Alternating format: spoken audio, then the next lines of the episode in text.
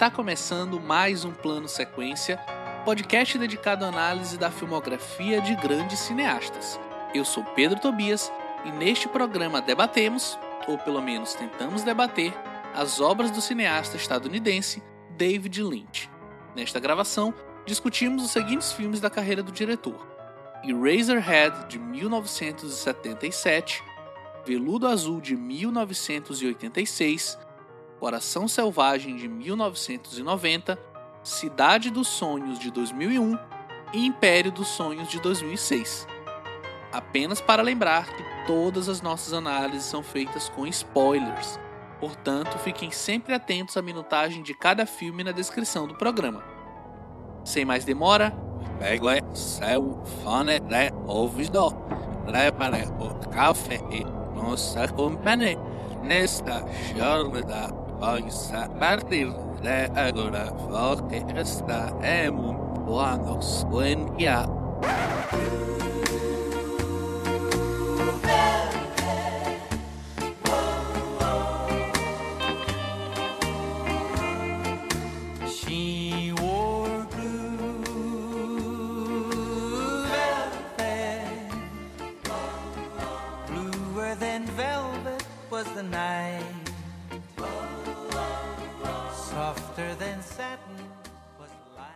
Nascido em 20 de janeiro de 1946, na cidade de Missoula, no estado de Montana, nos Estados Unidos, David Lynch é filho de um pesquisador do Departamento de Agricultura dos Estados Unidos e de uma professora de inglês.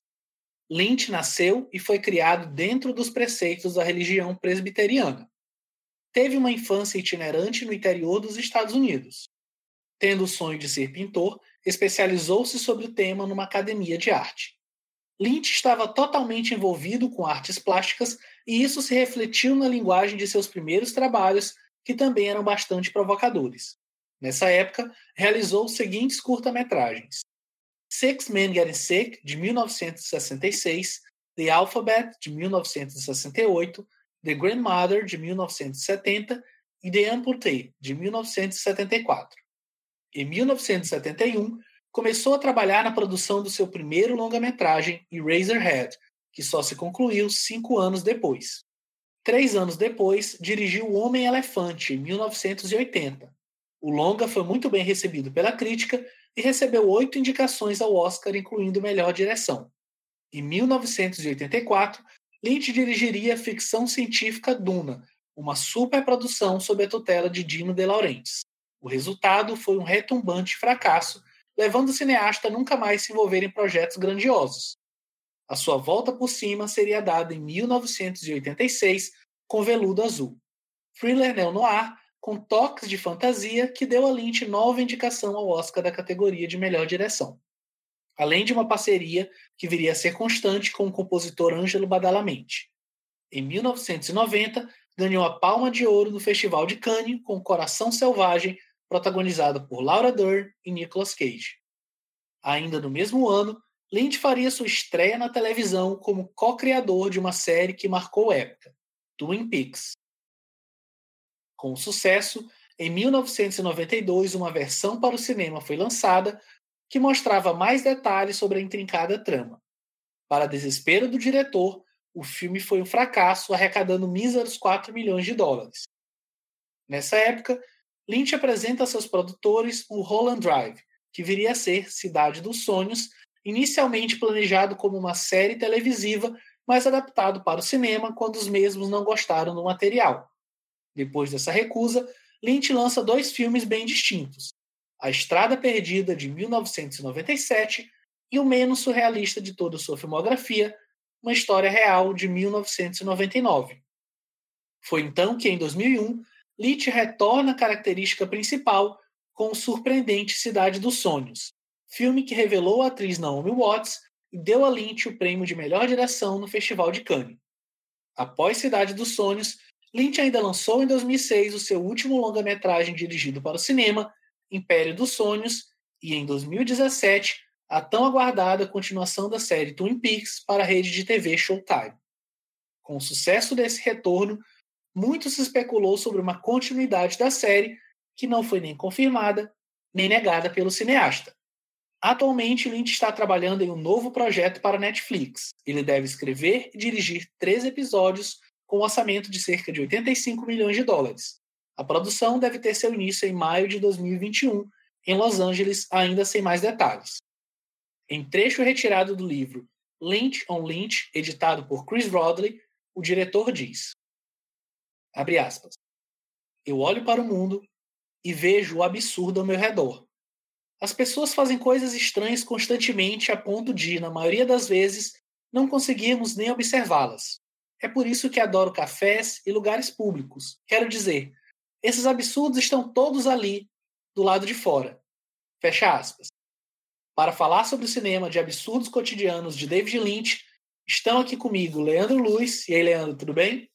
E aí, Pedro? Vamos lá, todo mundo, boa noite. Muito bom estar aqui de volta gravando. Não tive com vocês aí no último plano de sequência, mas para falar do David Lynch não tinha como recusar. Com certeza. Aqui com a gente também a Marina Oliveira. E aí, Marina? Olá, gente. É realmente convite recusável, né? A gente até apelidou de Natal Surreal. Que combinação, né? Mas acho que para fechar o ano é é uma dose de loucura necessária para esse 2020, mas uma loucura bem assim otimista, eu diria, sabe? É uma fuga muito gostosa da gente fazer. Eu acho que o debate vai ser bem interessante.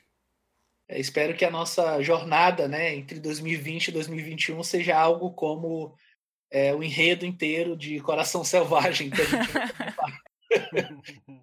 E aí, para fechar, você já deve ter ouvido a risada dele aí ao fundo, fechando aqui a equipe, o Fernando Machado. E aí, Fernando, tudo bem? E aí, pessoal, quero corroborar, quero corroborar com o que a Marina falou, porque acho que o último programa do ano, ser, em um ano assim, tão surreal que é um ano que parecia desafiar a realidade, né? E falar de um cineasta que nos põe a refletir e questionar essa própria realidade, por mais doentia que ela seja, eu acho que de alguma forma esse programa vai ser um expurgo de final de ano para cada um que vai participar e para cada ouvinte também que vai ouvir. Com certeza. E aqui, como a Marina mesmo comentou, né, estamos aqui no nosso especial de Natal, todo mundo com seus gorrinhos, usando terninho vermelho, luzinha vermelha do Black Lodge para gravar. Mas já começando o papo, eu acho que é um pouco difícil a gente é, centralizar, digamos assim, ideologicamente e até cinematograficamente o David Lynch, né? Porque ele é um cara muito com várias frentes, enfim, que trabalha de uma forma muito estranha, vamos dizer assim, né? E que acho que sou até difícil a gente tentar entrar nessa de talvez explicar, querer comentar, tentar buscar um fundo no cinema dele, mas a minha pergunta é mais no sentido de o que vocês sentem com o cinema do David Lynch e o que que isso traz para vocês, qual a, o feeling que vocês têm vendo as obras dele. É, eu penso que é um cinema muito a partir do sensorial, né? Ainda que não seja, ainda que, por exemplo, é, a gente vê o, o fato do, do Lynch vir das artes plásticas, isso reverbera muito no seu filme. A gente consegue entender ali que ele tem uma questão de passar a passar um sentimento por meio daquelas imagens. Ele mesmo fala que ele nunca foi muito bom com as palavras, mas que ele foi muito bom com as imagens. Tanto que a partir do momento que ele começou a sentir que o que ele queria dizer nas artes plásticas passou a ter uma limitação por conta que ele, é, da, da, imagem ser estática, ele começou a pensar o que eu poderia fazer para que essas imagens estáticas pudessem se mexer para transmitir uma, uma outra sensação. E aí ele caiu no cinema. E é algo que é, a gente pensasse em todos os diretores e diretoras que a gente falou desde o primeiro PS, talvez o Lynch seja aquele que mais é, utiliza de todos os elementos do cinema. Por ele ser, ele é músico, ele é artista plástico, ele é pintor, ele é escultor, ele é roteirista. Então ele, ele faz uma mescla de tudo que ele, tudo que ele entende como arte para passar essa, para passar essa mensagem e, e é uma mensagem assim que foge do racional que é, que é o que, o que me lembrou muito. Me lembrou, não, na verdade, reflete muito o manifesto realista que o André Breton, é o escritor francês, que é praticamente a pessoa que cunhou o surrealismo, que ele fala que quando a gente fica preso a uma realidade, a uma vida, que ele fala de uma vida precária, essa vida ela acaba se tornando uma vida que, que se perde nessa crença de, de buscar um, uma, uma racionalidade nisso. E aí ele faz, o que, que ele faz? Ele pega essa racionalidade ele meio que decupa tudo essa, essa racionalidade para tentar pegar uma essência disso. Eu acho que isso que é o fantástico. Não é um cinema que busca explicar, mas se busca expor. Expor uma realidade por meio dessa, dessa desconstrução da realidade. É, o, que, o que eu acho legal, assim, é, entre muitas coisas no cinema do David Lynch, é que não dá pra gente, em momento algum, definir a obra dele em algum escaninho muito bem preciso né, no tempo e no espaço da história do cinema. Assim.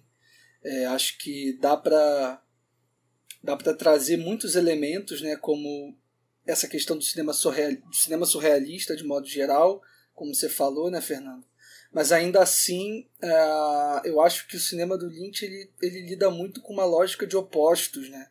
Com uma lógica de confrontar uma ideia com outra, talvez completamente diferente, que num primeiro olhar não, não iria casar muito bem, né? Que um outro cineasta ou outro artista talvez não pensasse nessas duas ideias justapostas, né? Então, por exemplo, quando a gente fala de, de de uma arte surrealista, né? E aí a gente pensa na história do cinema, a gente vai lembrar do Buñuel, vai lembrar da Maya Deren, vai lembrar da Germaine Dulac, vai lembrar de várias dessas obras é, que, que, transitaram principalmente ali os anos 20, 30, 40, né? De uma forma mais expressiva, é, pensando nesses artistas que, que articulavam essa ideia surrealista, né? Que vinha muito das artes plásticas também, claro é, dentro do cinema deles. Mas o Lynch ele, ele, ele lida um pouco com essa com esse imaginário, é claro, com essa bagagem, mas ele meio que opõe tudo isso com uma com uma verve pop muito grande, né? Com uma ideia de do cotidiano, do banal, é, dos clichês, de uma ideia de gêneros cinematográficos, né? Eu acho que ele é um cara que está muito.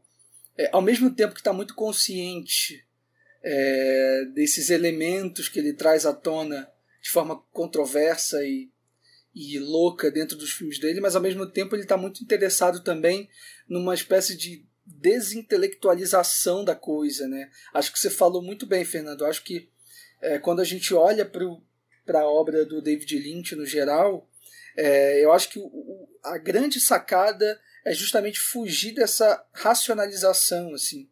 E eu digo isso não só no sentido da interpretação, né? É, no sentido de como a gente pode racionalizar determinada obra para tentar extrair é, significados dela, mas também no, do ponto de vista é, formal mesmo, assim, de como aquela obra está sendo feita ali para te impactar de uma maneira, assim, de uma maneira muitas vezes física, né? Eu acho que esse é o grande barato do David Lynch para mim, assim, respondendo a pergunta do Pedro, né? Ele, ele me é, é um cinema que me faz sentir vivo, me faz sentir em movimento e me causa muitas sensações físicas mesmo, né? Muitas sensações de desconforto físico, é, de encantamento também, né? Quer dizer, não só a parte, é, digamos assim, é, a parte profunda da, da, da tristeza e do desespero e do e, e, da ansiedade, né, que muitas das imagens e dos sons do Lynch causam na gente, mas acho que causa também um outro oposto, né, muito encantamento, muita é, muita, muita felicidade, assim, né? uma explosão também de, de muita alegria, de muita. É, né? de muito reconhecimento de coisas tangíveis, assim, que, que, que muitas das vezes os personagens e as histórias dele é, refletem nos sentimentos do espectador, né? Eu acho que para mim é isso, é uma, é, é uma relação muito ambígua. É, é, eu também sinto uma coisa bem sensorial assim com o cinema do Lynch. Eu concordo muito com essa fala do Leandro. Eu tenho muita dificuldade de enquadrar, entre aspas, né, o cinema do Lynch como surrealista, assim, porque tem surrealismo, mas aí tão além disso, né? É tão maior do que isso, assim. Ele ele transita, ele passeia por tantas coisas que é impossível você dizer, assim.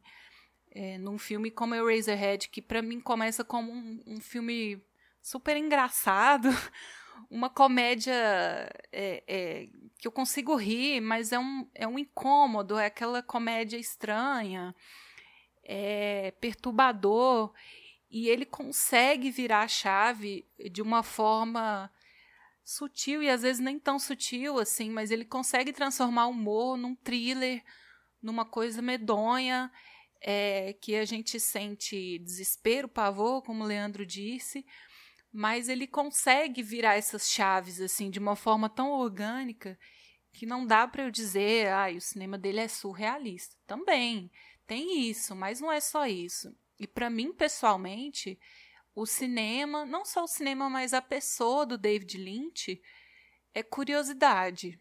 Eu olho para a pessoa dele, é, para a obra dele, não só no cinema, mas para tudo que ele faz como roteirista, como produtor eu vejo uma pessoa curiosa.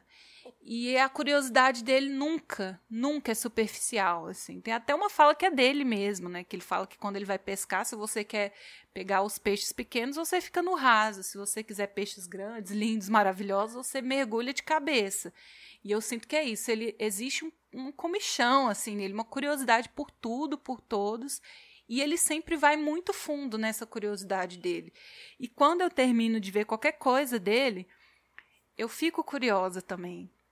Não só para saber uh, o que ele quis dizer com aquilo, o final da história, porque os filmes dele são muito abertos, né? Ele sempre joga a bola pra gente. Mas é uma curiosidade da vida, assim, de querer mergulhar tão fundo quanto ele. Para mim, Lynch é curiosidade e é inspiração. Ele, ele é muito inspirador para mim. Quando eu vejo que tudo isso saiu da cabeça dele, eu fico louca. eu fico, gente, como pode, né? Mas é isso, assim. É, é para mim não dá para colocar numa caixa. Mas o sentimento para mim é de curiosidade e inspiração sempre. É, eu vou citar um, um trechinho assim, bem por alto, né? Não é necessariamente ipsis literis do Império dos Sonhos, né? Que é o filme mais recente dele até então, quando a gente está gravando. É, que é um trechinho, enfim, um diálogo entre a Nick e o vizinho e que diz mais ou menos algo assim, tipo, é, eu não consigo lembrar se é hoje, daqui a dois dias ou ontem. Eu acho que se era 15 para as 10, talvez era depois de meia-noite. Mas também, se hoje era amanhã, eu não lembraria que você tinha uma dívida não paga. As ações têm consequências e ainda assim existe a mágica. E se fosse amanhã, você estaria sentada daquele lado. E eu acho que é uma, uma fala, como tantas outras, não só em Império dos Sonhos, como em toda a filmografia do Lynch, que reflete é, um caráter que é ao mesmo tempo onírico, que é poético, mas que também reflete uma própria visão que ele tem é, do mundo e, enfim, da sociedade e das organizações sociais e das próprias pessoas é, a partir do cinema dele. Porque realmente eu concordo de fato com vocês que é muito difícil a gente é, definir o cinema dele de uma forma mais geral, de uma forma mais assertiva, mas ao mesmo tempo também eu não consigo deixar o cinema dele nesse campo das ideias é, intocáveis, dessas ideias inatingíveis, sabe? Eu penso no cinema dele, eu penso sobretudo na minha passagem de uma cinefilia mais jovem, mais, sabe, começando a conhecer o cinema, para uma talvez, enfim, um pouco, não vou dizer madura, é uma palavra muito forte, mas é já um pouco mais para frente, vamos dizer assim, porque eu lembro de eu ver o Cidade dos Sonhos a primeira vez, alguns anos atrás, é, e no final ficar tipo, ah, o que significa isso? E ir atrás, enfim, tem críticas e textos por aí desvendando, vamos dizer assim, o filme, assim como todos os outros filmes do Lynch. E vendo agora para o podcast, tipo, para mim tá tão, tão claro assim a ideia, o conceito, é, e o próprio título, não só o título original, como o título mesmo em português, é, diz o que eu preciso saber e está tudo ali, está tudo aberto para gente, se a gente estiver aberto também para receber. E é meio que isso o cinema do Lynch para mim, é esse cinema que te abraça, te envolve, mas não de uma forma distante, pelo contrário, é uma forma muito humilde, uma forma muito pé no chão, como é a própria figura do David Lynch como pessoa. A gente vê isso em entrevistas, em textos, em livros, é, que é uma pessoa muito carismática, é, e sempre centrado, sempre falando baixo, sempre tranquilo. Eu acho que isso passa muito para a gente através do cinema dele mesmo. É, isso vem muito das referências que ele tem também, né? Porque ele não é. é você vê em entrevista dele que ele, ele vai falando das referências, são referências que, se a gente parar friamente, não tem muita conexão. Por exemplo, quando ele fala, quando ele fala das referências, ele fala do Hitchcock, mas também ele fala do Jacques Tati, mas também ele fala de Fellini, e aí ele fala dos artistas plásticos, aí fala de músicos que ele, que ele, que ele, que ele admira. Então ele vai trafegando, trafegando por, por entre essas influências e ele nunca, ele nunca para numa, numa estética única, em algo. Ele fala muito que ele se inspirou muito nos artistas do dadaísmo, né? O, que é foi um movimento que foi precursor do, do surrealismo. Só que de alguma maneira ele meio que subverte, porque o dadaísmo é uma coisa meio que. É, como que fala? É, meio que abraça o caos, a desordem, até uma, uma certa falta de sentido. E já o surrealismo já vai para uma coisa que, que, é, que, ele questiona a realidade, né? Ele tenta alcançar um nível mais profundo de realidade que fica ali no uma espécie de submerso, que aí ele tenta diante de, de é, tenta se desfazer dessas amarras do, do apego ao ordinário, do pensamento é, do pensamento racional, ele se desfaz disso para acessar esse, essa realidade mais profunda. Só que ele faz isso de várias maneiras. Ele pode fazer isso de uma maneira como, por exemplo, na história real, que é uma coisa super doce, super singela, mas que tem um grau de realismo ali, porque é uma história que você fala, cara, é um homem que atravessa é, um estado num cortador de gramas. É, é inimaginável para reencontrar com, com, uma, com um irmão, com um, um é, com uma uma relação parental que foi desfeita por algum motivo, né? E aí você pode ir para um, um surrealismo mais é, clássico, né? Como, como por exemplo é o Eraserhead, que aí ele, ele extrapola, ele faz uso de colagem, sobreposições, ou para uma coisa que eu acho que é até um meio termo entre esses dois, que é a Cidade dos Sonhos, que você entende ali que tem uma narrativa, essa narrativa, apesar de ela não ser linear, você consegue entender para onde ela vai, de onde ela veio, ela é até um pouco regular, ou o próprio Veludo Azul, que também tem uma narrativa um pouco mais regular, ou ele, às vezes, já pira no Império dos Sonhos. Então você vê uma inquietação, o que a Marina falou, uma curiosidade de experimentar, é, o uso digital que ele, que ele utilizou em, em Império dos Sonhos, que é uma experimentação, ele estava testando ali, e a forma como ele, como ele ele se empolga por essas novas tecnologias, por essas novas maneiras, por essas novas é, ferramentas, né? A forma como ele se empolgou quando ele foi fazer um filme para TV, sem aquele preconceito de que uma arte para TV é uma arte menor. A gente tá falando isso dos anos 90, tá falando isso agora com, com a popularização da Netflix, né? É uma coisa muito pregressa que ele faz isso. Então, eu acho que é isso que, que, que eu acho que é um cinema apaixonante. Eu acho que é essa palavra que eu queria encontrar. É um cinema de uma pessoa apaixonada, feito para pessoas que são apaixonadas pelo cinema. Acho que a gente pode já ir entrando no debate mais filme a filme, né, para a gente conversar um pouquinho melhor sobre a carreira do Lynch. A gente fez uma, uma seleção, enfim, o Lynch tem uma carreira extensa, não tem tantos longas assim, mas ele tem muito material produzido. Se a gente for pensar em Twin Peaks, pensar nos curtas que ele sempre fez e continua fazendo, agora mesmo nesse período de, quarentena, os Weather Reports, né, que ele faz lá no, no canal dele do YouTube. Mas a gente pode começar falando sobre o primeiro filme da carreira dele, Eraserhead, de 1977.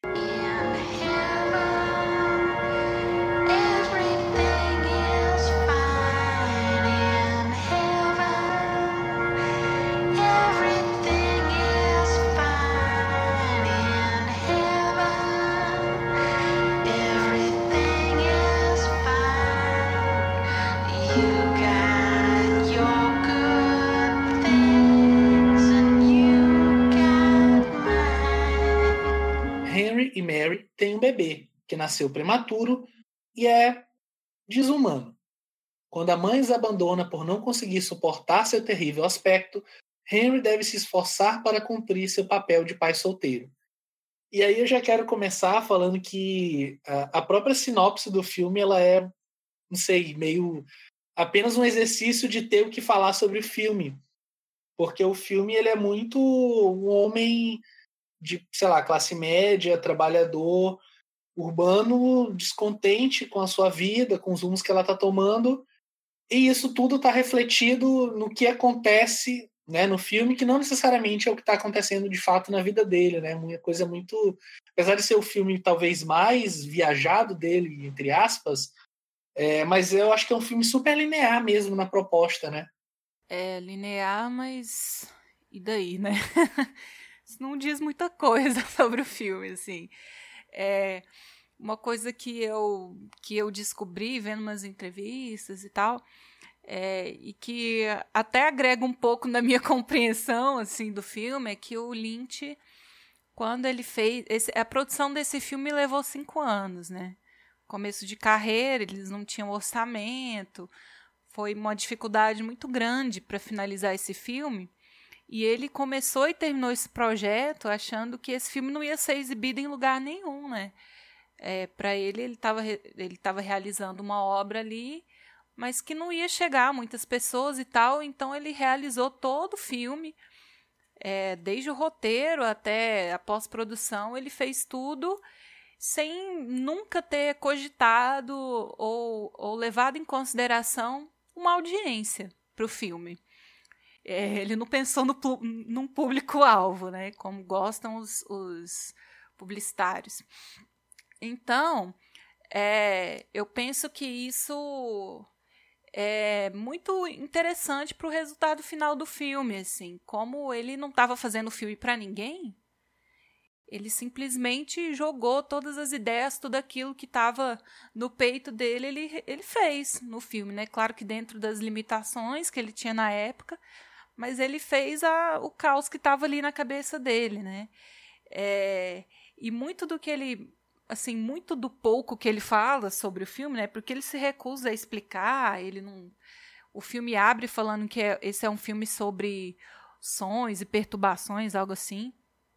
E ele nunca quer explicar muito sobre isso, né? Sobre o que é o filme. Mas a gente sabe que ele meio que baseou na, na, no nascimento da primeira filha dele, né? Que é baseado nessa história. E ele conta também que a ambientação, o cenário, é, ele quis muito trazer essa estética é, do subúrbio industrial, das pessoas que trabalham nessas fábricas, onde você bate o ponto a cinco, cada um vai para sua casa e a cidade meio que morre ali, né? Desse sentimento de escuridão, de solidão.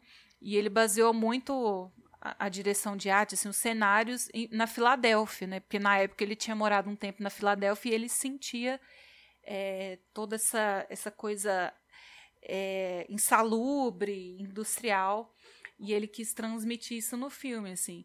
Mas para além dessas informações, é, o filme é, é, quase que um sonho, né, dessa, dessa pessoa que vive nesse ambiente insalubre, é, onde as pessoas meio que pararam no tempo, né? Não dá para sentir uma passagem de tempo assim no filme. Parece que tudo está acontecendo ao mesmo tempo é, existe essa linearidade que o Pedro falou, mas a sensação que eu tenho é que o tempo não passa, assim, tá tudo acontecendo ao mesmo tempo. E aí é esse jogo de, esse jogo de do onírico com o real. E eu acho que é mais uma transmissão dos sentimentos daquele personagem, né? O filme como um todo é o que o personagem está passando dentro da cabeça dele. E aí, se isso é verdade ou não, cabe pra gente chegar nesse veredito. Acho que, acho que antes de tudo é um filme sobre é, sobreviver ao cotidiano ostensivo de uma cidade, né? De uma cidade é. grande que é violenta e é poluída e é, né? Acho que essa caracterização dessa coisa industrial que você fala, Marina, é, tem muito a ver com isso, né? De uma, de uma cidade grande e dessas relações frias, né? Que se estabelecem entre as pessoas num, num num ambiente, né, num contexto tão frio e tão é, insalubre, né? É, exato. E eu acho que esse esse personagem, né, esse protagonista, o Henry, Henry Spencer, né, interpretado pelo Jack Nance, acho que dá conta de, de transpor, né, para ali para a tela esse desconforto que é existir no mundo, né? e esse desconforto levado ao extremo é, das relações mais corriqueiras, né, da relação que você tem, sei lá, com a sua sogra, com a sua namorada, a com a vizinha. Então, acho que o Razorhead ele já começa como um como um tratado também, né, do que do que, que esse David Lynch, enquanto artista, dentro de um universo do cinema, mesmo que dentro de um universo de um cinema underground e de um cinema feito dentro da academia, né, porque o Lynch produziu esse filme é, porque ele ganhou uma bolsa no American Film Institute e começou a trabalhar nesse projeto, né, que era um projeto de um roteiro que ele escreveu de, acho que ele fala que eram, sei lá, vinte e poucas páginas ou algo do tipo, e enfim, ele ficou surpreso quando a, o American Film Institute aceitou ele como, como aluno é, para produzir esse filme, né? E todas as dificuldades também que ele teve, eu acho que serviram de muita experiência para ele enquanto diretor, né? É, e não digo só experiência técnica, mas acho que sobretudo uma experiência de comunidade, assim, de como você lida com o seu parceiro de set de filmagem, né? Como você lida com o fotógrafo, como você lida é, com a equipe de produção, como você lida com os atores, né? Que eu acho que é, acho que um marco assim para mim, pelo menos, da direção do Lynch é, é um trabalho muito forte, muito intenso com os atores, né? De uma forma que a gente não vê muito sendo feita. Então você, enfim, você vê qualquer entrevista com qualquer ator que já tenha passado pelos filmes do Lynch, você percebe é, o, o, carinho e, e, essa relação de proximidade que esses atores relatam né, no, no trabalho. Assim. É, eu acho que é, todo ator que trabalha com algum diretor é, que tenha aspirações autorais, digamos assim, eu acho que acaba falando bem, traz características e tal, mas acho que o Lynch especificamente reúne ali um conjunto de, de características, né? Acho que tem a ver com, com esse carisma dele, como o Pedro falou, mas também com essa disponibilidade que ele tem enquanto artista, né, para receber o que, que o outro tem para contribuir, que eu acho muito raro. É, ou se não raro, pelo menos a forma como ele conduz as coisas surte um efeito muito di distinto, né, de qualquer outra coisa que a gente vê. Eu acho que o Razorhead é um primeiro grande exemplo disso, assim, de como é que ele consegue reunir todos esses fatores, é, todos esses problemas que ele enfrentou né, ao longo desses anos todos de produção, de dinheiro que falta.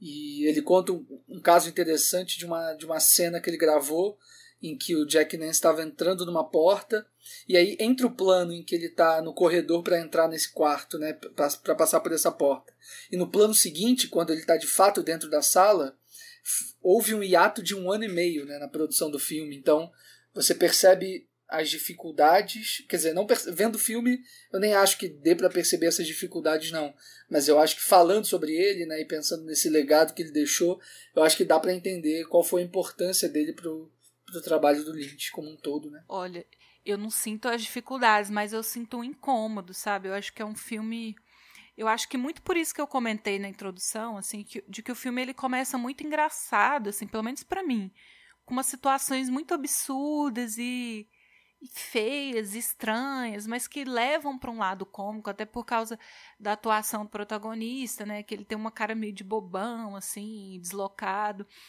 E aos poucos essa chave vai virando para uma coisa muito assustadora. Eu acho um puta filme de terror esse Razorhead, assim. Tem uma Não, hora que eu fico desesperada. Mas o humor tá muito presente, acho que na hum. cinematografia inteira. Na filmografia, Lynch, assim. é. O Lynch é muito bem humorado, assim. É. Ele não é um cara que não se leva a sério.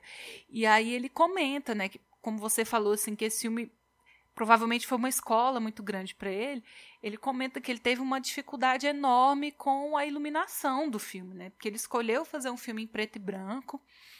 E ele disse que foi um filme muito difícil de iluminar, assim.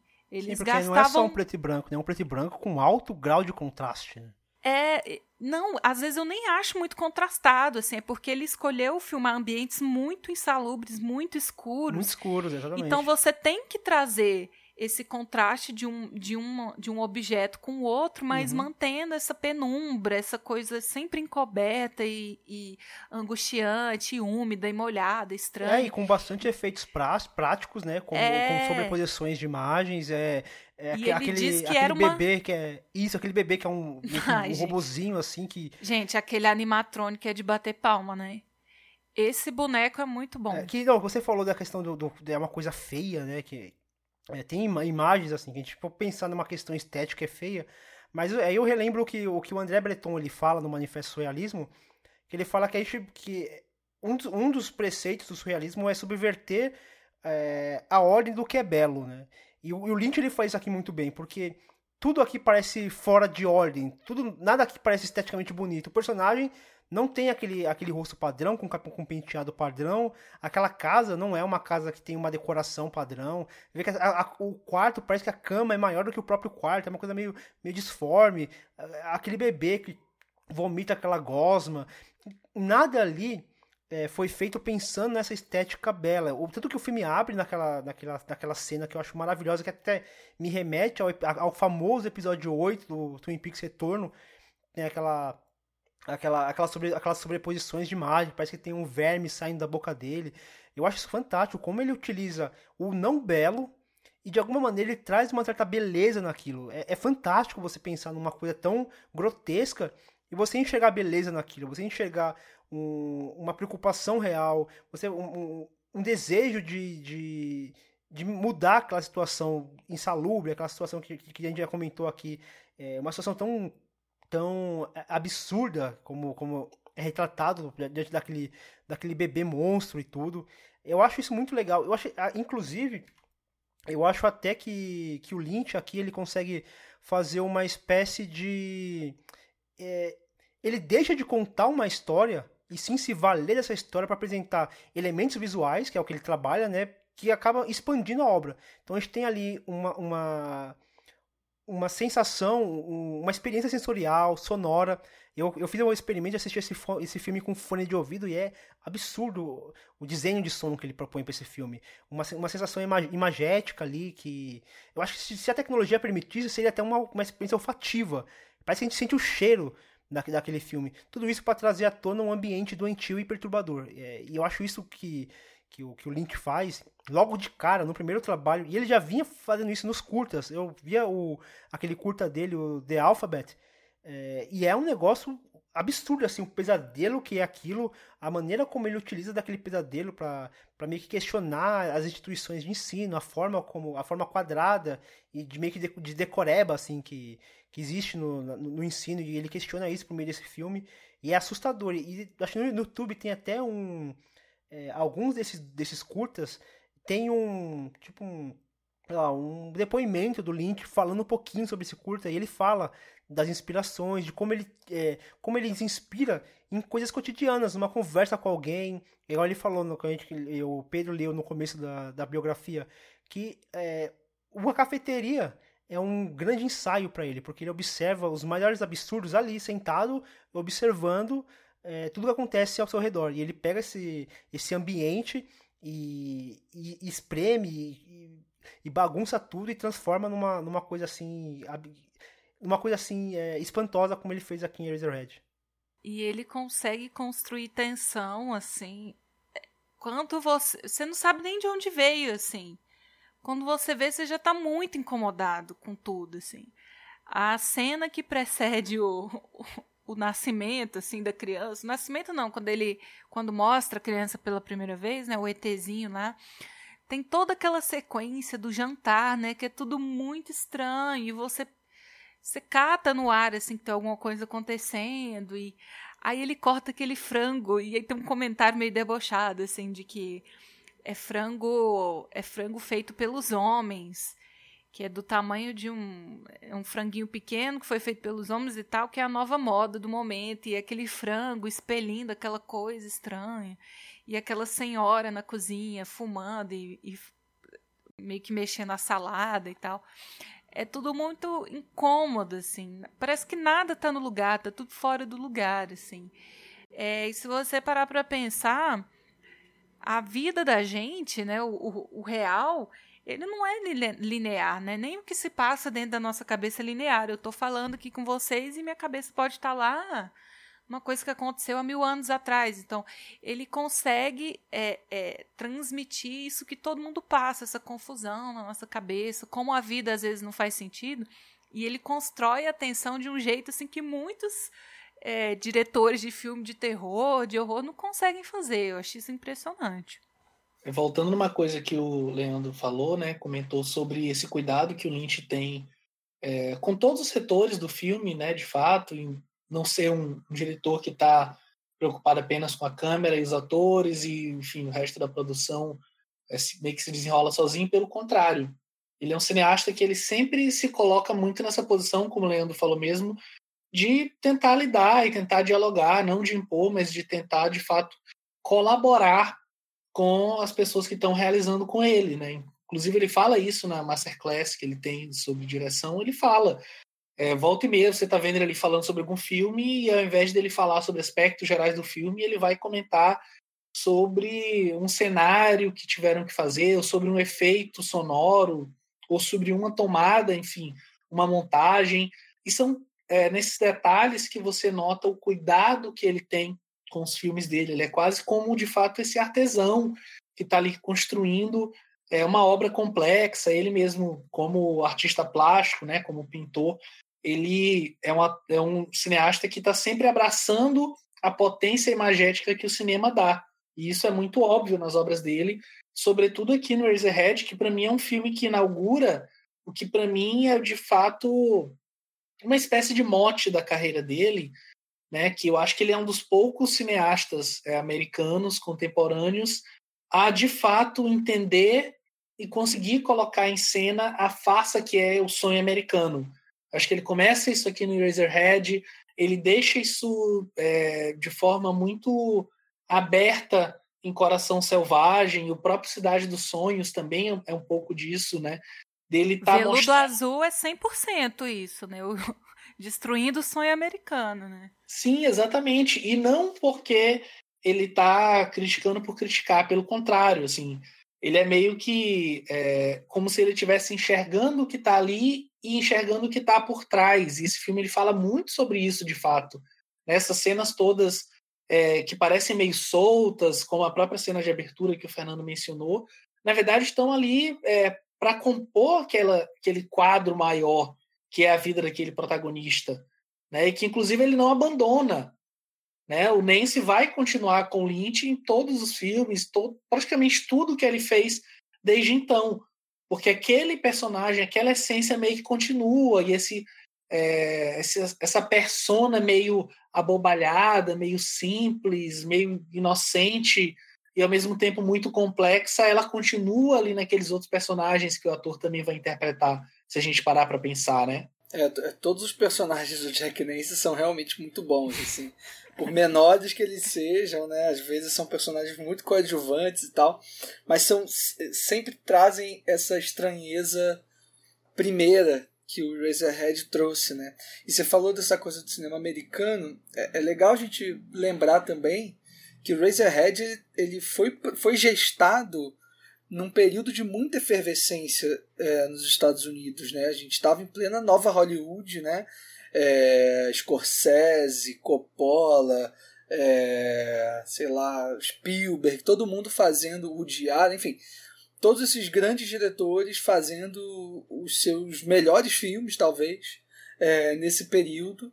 E ele lança esse filme em 1977, justamente nesse gap aí de, sei lá, quase sete anos é, entre iniciar a produção e de fato lançar. E e acho que ele se insere de uma forma muito única dentro desse, dessa cinematografia estadunidense, né?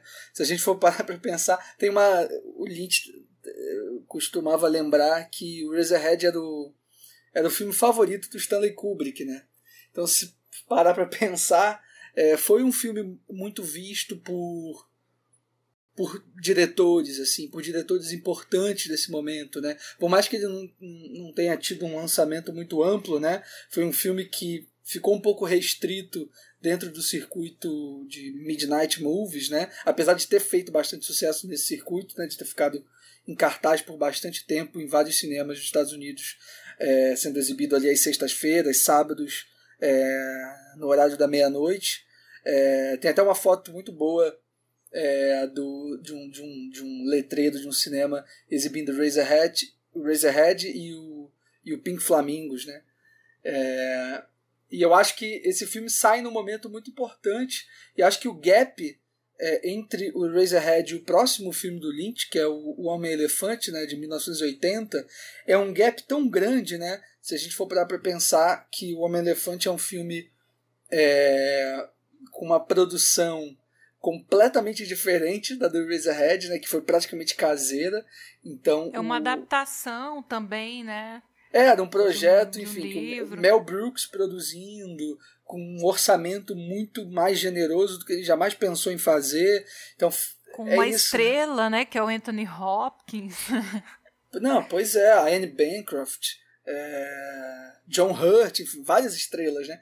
Então, é muito louco pensar e, e tentar imaginar como foi essa recepção do Razorhead, né? O que, que foi você seja um cineasta ou um, um, uma pessoa, um cinéfilo normal que se depara com, com um filme desse, assim, deve ter sido um impacto muito grande mesmo, né?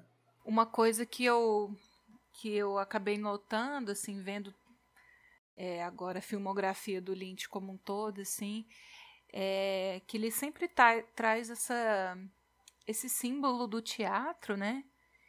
E sempre tem uma teatralidade nos filmes dele, né? Eu acho que o Veludo Azul tem muito disso, assim, mas esse esse ícone, esse símbolo do, do palco, do teatro, né? Do tablado, tá sempre muito presente em todos os filmes dele. E nesse caso do Eraserhead, né?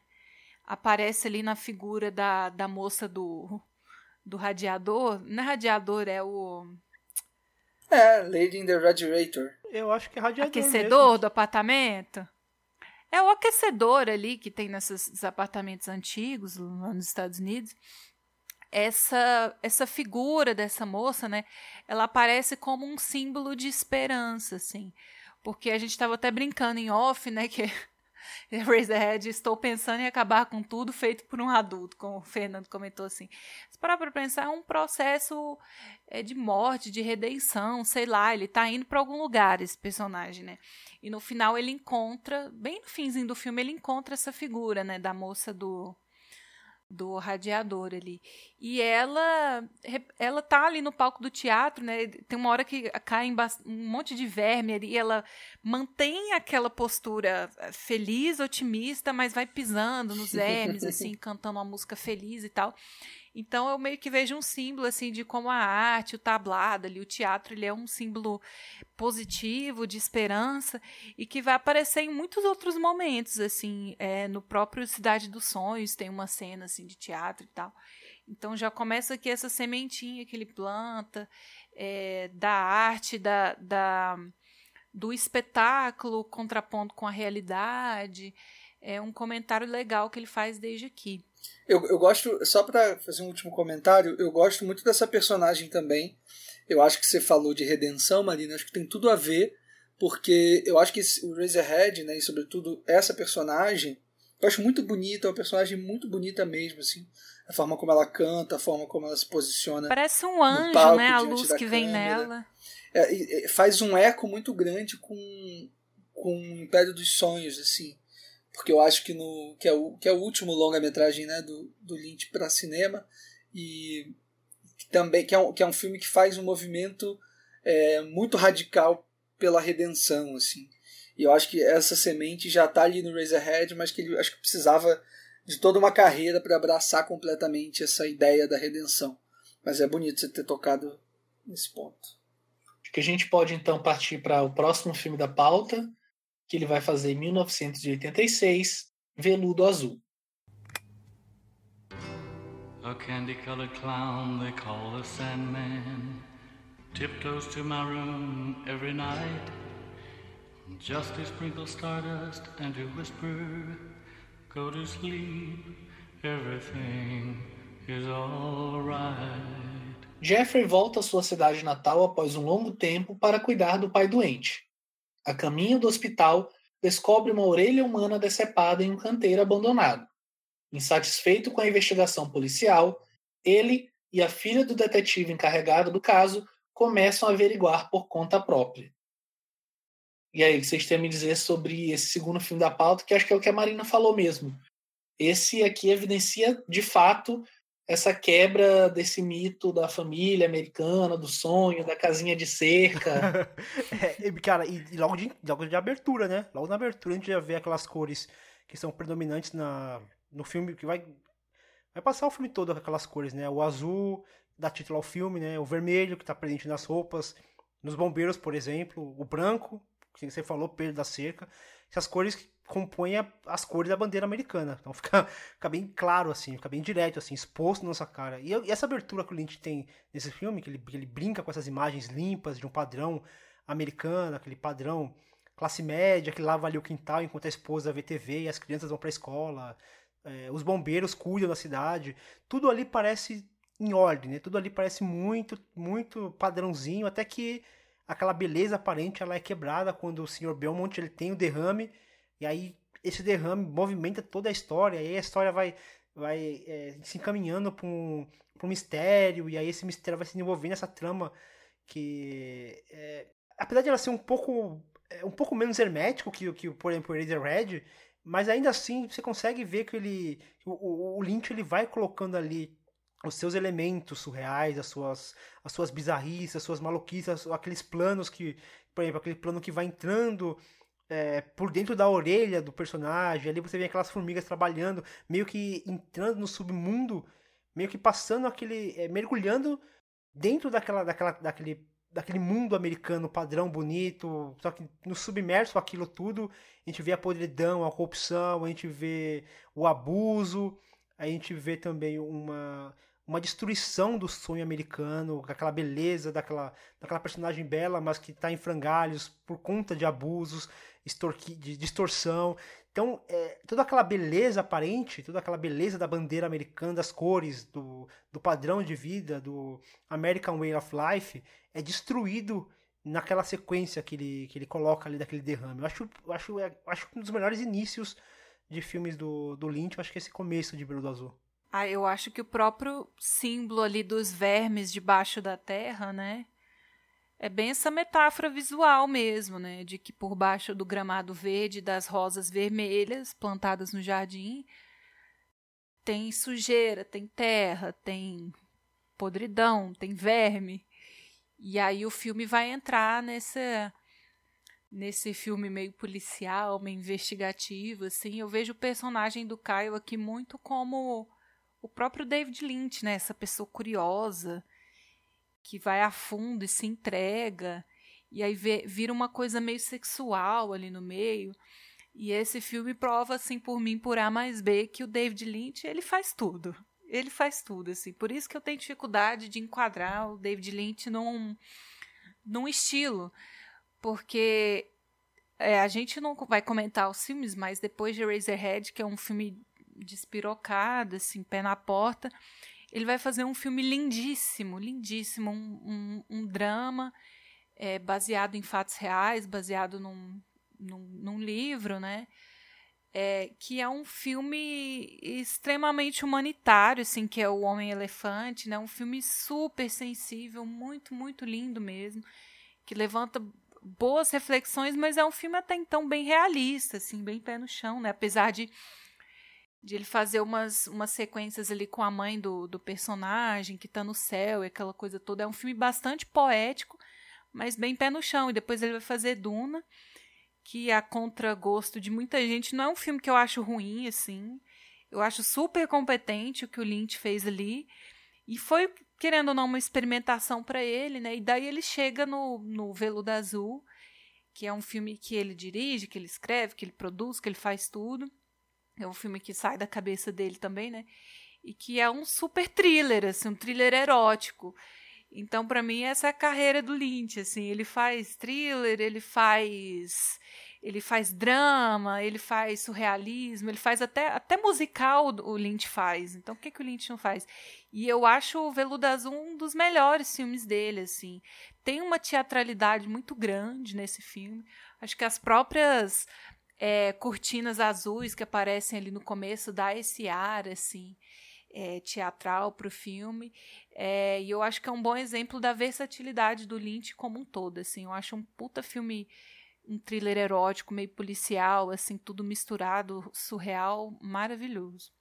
É esse esse título principalmente o título em inglês, né, Blue Velvet, dá conta de muitas dimensões, né?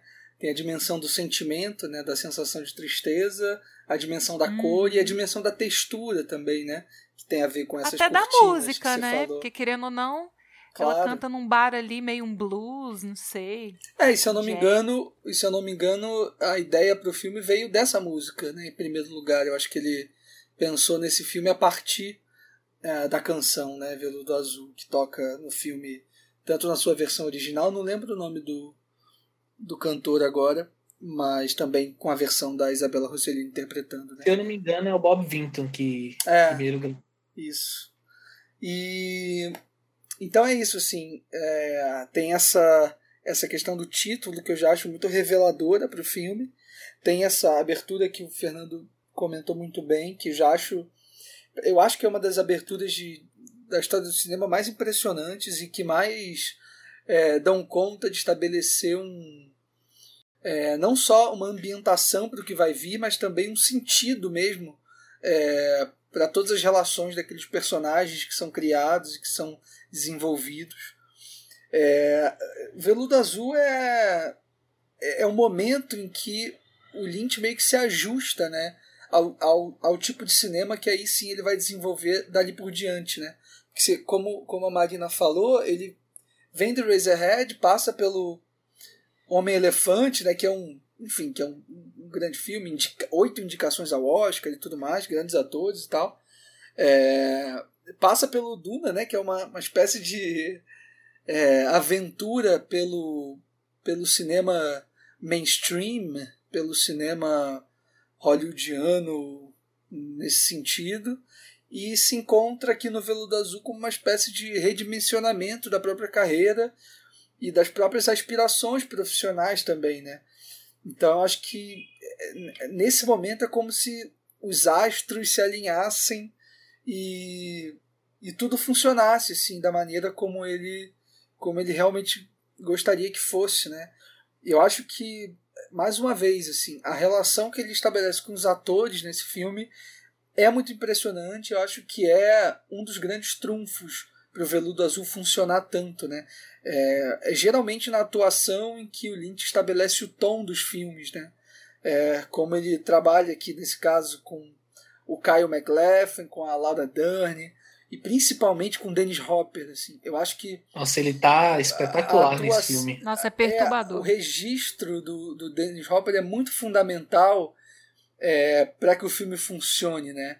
E aí você tem a persona do Dennis Hopper, né? Um ator muito, ator e diretor, né? muitíssimo conhecido, é, muito popular dentro de uma lógica da nova Hollywood, que estava em absoluta decadência, né? ele estava sem filmar há muito tempo, vindo de uma rehab de drogas e enfim, de álcool e tudo mais, e pega o Veludo Azul como meio que seu primeiro papel para retomar a própria carreira, né? Então acho que assim dá para fazer até um paralelo de certa forma com o Lynch e com, e com o Dennis Hopper nesse sentido de dois artistas se encontrando é, num tipo de cinema, num tipo de papel que, que, que eles se encaixam realmente, né? E que eles se sentem confortáveis ali para desenvolver. Não, e sem falar da, da Isabela Rossellini também, né? Total. Que foi, uma, foi a segunda escolha do Lynch, na verdade. Que é Ellen Mirren primeiro, né? Que ele queria. Né? É, mas eu acho o casting desse filme perfeito, assim. Perfeito. A, a, a Laura Dern tá com 17 aninhos, assim, mas já muito incrível. E eu acho que esse comentário seu sobre a maneira como ele dirige atores, né? A gente viu ali quando o Lynch recebeu o Oscar honorário, né? O discurso tanto da Isabela quanto da Laura e do Caio, assim, como eles usam a palavra família diversas vezes. E a Laura Dern comenta, né, que foi uma das primeiras experiências dela no set e tal, e que eles sentaram num café, ela com o Kyle e o, e o Lindy, para ler os primeiros roteiros. E como ela percebeu que ele estava observando os dois ali naquele momento, não como atores, mas ele estava deliciando com aquele momento, aquele, aquele encontro dos três ali lendo o roteiro, e que naquele momento eles formaram uma família que nunca mais se separou, né? Fazendo filme juntos ou não, eles estão sempre em contato, estão sempre juntos e a gente vê essa essa química na, na tela do, do, do, cinema, no filme, né? A primeira cena em que a Laura Dern aparece ali, que ela sai de uma penumbra, é como se tivesse uma revelação ali, como se tivesse um anjo aparecendo na minha frente, assim. Não tem como não se apaixonar com a Laura, principalmente nos filmes do Lynch, assim. Parece que ele, ele transforma ela num ícone, numa numa coisa quase que intangível, assim, de tão maravilhosa que ela fica. E aqui nesse filme dá para sentir desde a primeira cena dela com o personagem do Caio, assim, como existe uma familiaridade, uma uma intimidade muito grande dos dois, né? E eu acho que muito disso se deve à relação com o Lynch mesmo. Pra, pra, só para exemplificar essa característica da direção de atores do Lynch, né? Tem um filme interessante que é um, é, enfim, um making off, né? Do do do Veludo Azul, é, em que a Laura Dern conta conta exatamente como ele escolheu dirigir ela nessa cena de apresentação, né? É, dela saindo ali daquele mato. O, o Make Off se chama Mysteries of Love. É, eu vi acho que no, no extra do Blu-ray do, do Veludo Azul. E aí ele fala que a Laura Dern conta que o Lynch, enfim, fez a cena talvez alguns takes e não estava muito satisfeito e e, e, aí ela relata como o Lynch é engraçado quando não está exatamente satisfeito com, uma, com um plano, porque ele meio que fica pensativo e tenta, tenta dizer de uma forma muito, muito direta e ao mesmo tempo muito metafórica é, sobre o que, que, ele acha que os personagens têm que fazer né, para fazer, enfim, do jeito que ele quer. E aí ela conta que ele virou para ela e falou assim: Ah, eu quero que você caminhe como o vento, seja como o vento. Né? E eu acho que essa, essa entrada dela ali dá para perceber como essa instrução quase é, abstrata, né? o que, que é você ser como vento, né? andar como vento. É algo completamente abstrato que inicialmente você poderia achar estranho para para colaborar com, com a atuação do, dos profissionais ali, né, dos atores, mas que pelo contrário, né, ele meio que fa falando essas frases talvez curtas e talvez abstratas, ele te coloque ali numa espécie de é, de sintonia, né, numa espécie de transe importante para você chegar no ponto em que ele na cabecinha dele estava tava querendo. Né? Leandro, tem uma história que o próprio Caio conta quando ele estava dirigindo o a última temporada do Twin Peaks, que teve uma cena com o Doug lá que do nada o David Lynch gritou para ele: Give me Elvis. tipo assim, faz o Elvis Presley, do nada. E ele, gente, o que, que isso quer dizer? Mas ele disse que no, no, no, calor ali da cena você entende o que ele tá querendo dizer, né? Quando ele grita para você fazer o Elvis, sabe? É bem é. isso mesmo. É só aproveitar minha fala para fazer uma correção, né? Apesar de que a versão do filme de Blue Velvet é a versão do Bob Vinton, que provavelmente é a mais conhecida, mas diferente do que eu falei, ela foi originalmente gravada pelo Tony Bennett. É, e ainda em termos de música, né, a gente tem uma versão né, icônica né, da, da música do Roy Orbison no filme. É, e aí, enfim, essas, essas curiosidades né, que enfim, não levam a lugar nenhum, mas que é sempre interessante a gente reparar e que acho que falam também muito sobre a personalidade do, do Lynch, é, em detrimento até do que filmes dele aparentam, é que inicialmente o Roy Orbison não aceitou né, que In Dreams fosse é, tocado, especialmente naquela cena ali. É, e aí ele fez uma artimanha né, para que a música fosse tocada de qualquer forma, e o Roy Orbison não soube até um dia que ele viu o filme de fato, é, e aí adorou, foi falar com o Lynch, que inclusive depois filmou, né, fez uma espécie de clipe para música é, com filmagens do próprio filme, né? Isso meio que reflete um pouco essa disparidade, vamos dizer assim, entre a figura do Lynch e as, eu vou colocar entre várias aspas, né? É, enfim, as bizarrices de alguns de seus filmes, né? Mas o Veludo Azul é um filme que está muito no meu coração, assim. Eu vi ele muito novo. Vai lá, Leandro. Não, eu ia só é, exaltar essa cena com a canção do Roy Orbison porque é o Jim Stockwell, né, que interpreta o Ben, Isso. esse personagem esquisitíssimo, né, com aquela maquiagem na cara, aquela atadura na mão, aquele microfone que na verdade é uma lanterna, né? É, é um momento do filme realmente que você percebe que você está diante de uma coisa muito, muito nova e muito desafiadora, assim, que até então É óbvio que você tem aquela cena bem chocante, né, do, estupro que a Isabela Rossellini sofre, né, Dennis Hopper. Mas logo depois você tem essa, essa, esse momento em que o personagem do Kyle MacLachlan é pego ali pelos Dennis Hopper e eles vão sair rodar pela cidade, visitar uns bares, visitar uns lugares, e eles caem na casa desse cara, que eu acho assim, o Jim Stockwell é um dos grandes personagens desse filme, porque ele aparece tão pouco, mas deixa uma marca muito profunda, né? É, nessa interpretação. Ele rouba muito a cena, né? Até contracenando com o Dennis Hopper mesmo. Sim. Essa cena é muito engraçada porque ela aconteceu meio que por acaso, assim, porque aquele. Ele pega meio que uma, uma lanterna, assim, para cantar. E, e esse objeto não era para ele usar para cantar. Ele simplesmente imaginou que fosse, porque não tinha microfone. Aí ele pegou para cantar, aí alguém do, do set resolveu, tentou impedir, mas o David Lynch falou, não, não, deixa, deixa que tá bom, deixa que tá bom. E aí virou aquela, aquela cena que é, que é bem, que é quase icônica, uma, é, é de uma grandiosidade, meio que, assim, pra história não faz nem muito sentido aquela cena, não, não conecta muita coisa, mas ela é tão ela, ela, ela te dá até uma pausa diante de toda aquela loucura que está acontecendo naquela casa. E atenção. Conecta porque é, é, é, meio que a casa onde o filho da, da personagem da Isabela Rossellini está sendo mantido em cativeiro, né? Então... Ah, sim, não, tô falando assim, a, a, a cena em si, a cena em si, ó, ele, ele cantando aquela música. Ah, sim, é completamente ela, ela louco. Até, isso, ele até perdura um pouco mais do que, do que geralmente um, meio que uma, vamos falar, tipo uma, um, é, uma sequência musical quase ali que ele coloca no meio desse filme. É, uma cena que não leva a história nem para trás e nem para frente, mas que agrega muito nesse comentário que ele faz sobre a sociedade em si, né? Que a sociedade não é só mundo cor-de-rosa, existem é, as, as, a sociedade, a parte da sociedade que é marginalizada, é, a, a parte da sociedade que trabalha com prostituição, com profissões que estão ali aquém, né? Que estão ali à margem da sociedade. Então ele mostra outras vertentes daquela sociedade. É... Pedro, você queria falar alguma coisa?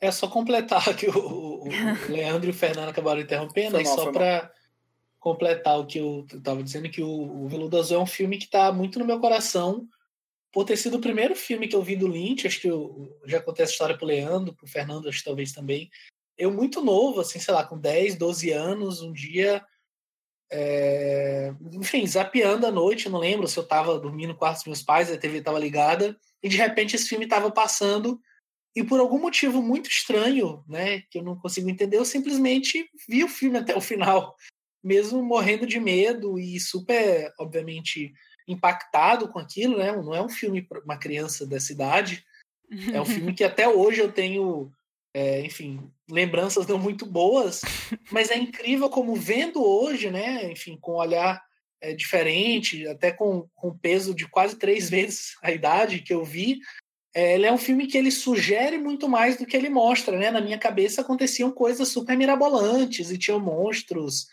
e o Dennis Hopper era quase uma figura demoníaca, assim. E hoje vendo, não, é tudo muito mais sugerido do que de fato mostrado, né? O que só de fato reforça essa grandeza do Lynch.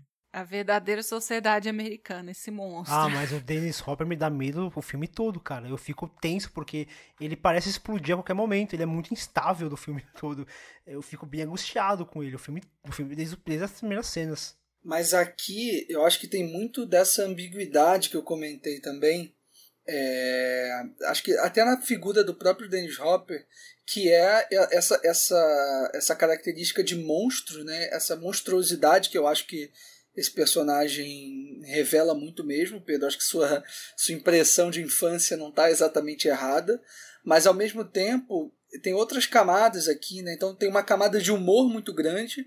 Eu, eu, eu, eu até me censuro às vezes por achar tanta graça de certos momentos assim é, de certas formas como certas coisas que ele que ele faz ou a forma como ele entona a voz né? tem um momento que ele brinca... a própria cena a própria cena do estupro assim seria cômico se não fosse trágico.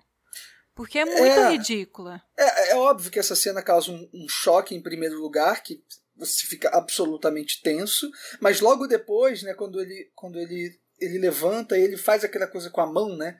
Ele meio que aperta os dedos e, estica assim, como se estivesse, é, sei lá, sei lá, estivesse vendo alguma coisa que não está ali, né?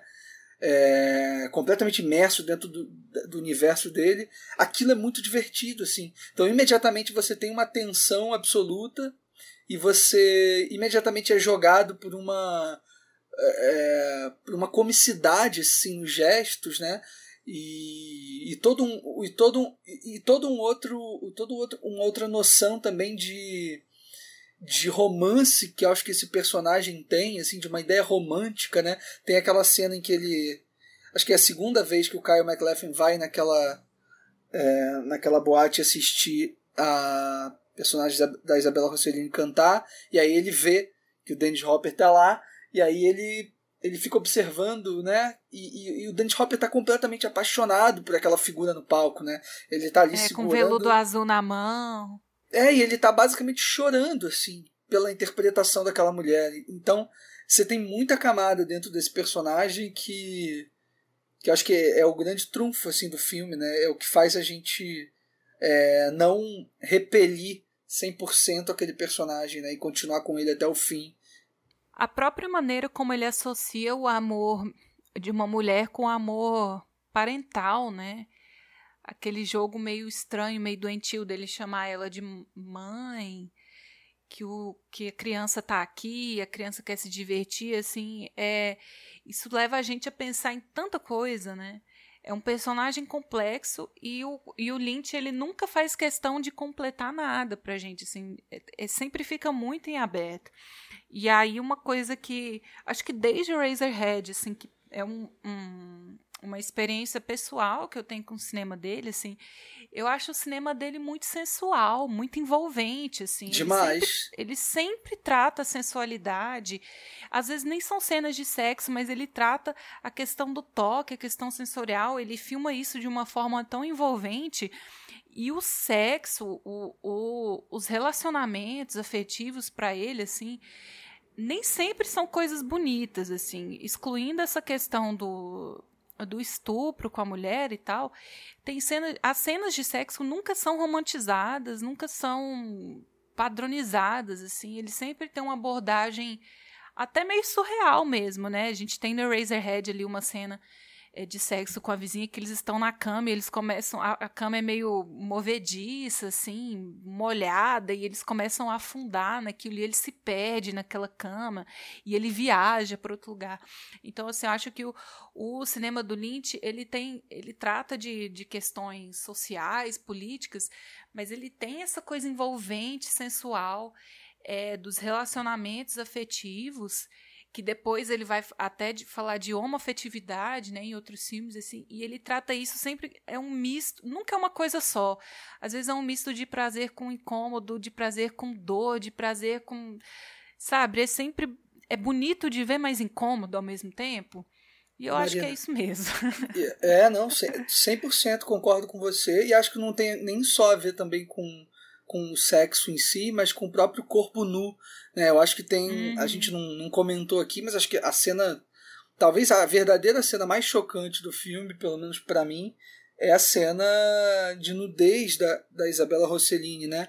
Quando ela, no final do filme, sai ah, ali na daquela, varanda, na né? varanda da, da, da, casa e vem de encontro ao personagem do Kyle MacLachlan completamente nua, e com o corpo... Como ela tá vulnerável ali, né? É, e com o corpo bem machucado, né? Por ter, enfim, muito provavelmente sendo, sido espancada pelo personagem do Dennis Hopper logo, logo antes. E eu acho que a, a interpretação da Isabela Rossellini é muito fundamental para para que essa personagem funcione também. E funcione assim, vai funcionar para alguns, para outros não. Eu sei que o Veludo Azul foi um filme muito criticado quando ele foi lançado, né? A gente não, não pode esquecer que ele que ele foi muito muito massacrado é mesmo sobretudo por essa né? por essa representação da violência assim que acho que é uma uma constante no, no, na, na, trajetória do David Lynch, né? Mas eu acho que as escolhas da, da Isabella Rossellini, e olha que ela. Que, que esse acho que era apenas o. Não sei, acho que devia ser o segundo ou terceiro filme da carreira dela, porque, enfim, antes ela teve toda uma carreira de modelo, né? Antes de resolver se tornar atriz. E e, e, mesmo com tão pouca experiência né, dentro do cinema de modo geral, por mais que tenha, enfim, o pai e a mãe que, que ela tem, mas conseguiu ali compor uma personagem que, que, que, tinha, que, que tinha essa qualidade de, de fragilidade, mas que ao mesmo tempo é, não, não, não acabava sendo uma personagem completamente submissa, né? Quer dizer, ela tinha as próprias questões e tinha as próprias. É, é isso, as próprias questões para resolver, né? E acho que o filme ele, ele dá conta desse arco dela também, né? É, eu acho que a própria figura dela, assim, do sotaque, da estética dela, traz esse ar de mistério a mais, né, pro personagem. Assim, a gente sabe muito pouco sobre ela.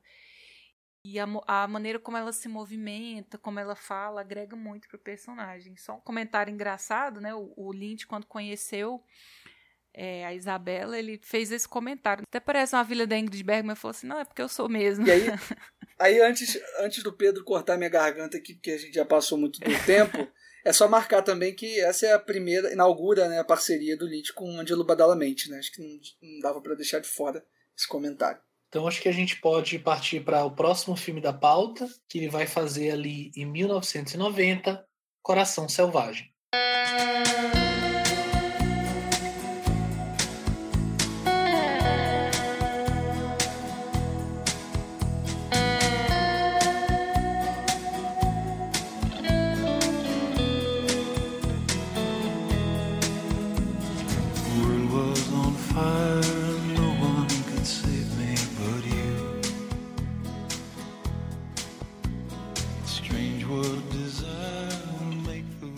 Taylor e Lula são dois amantes que vivem intensamente a vida e a paixão.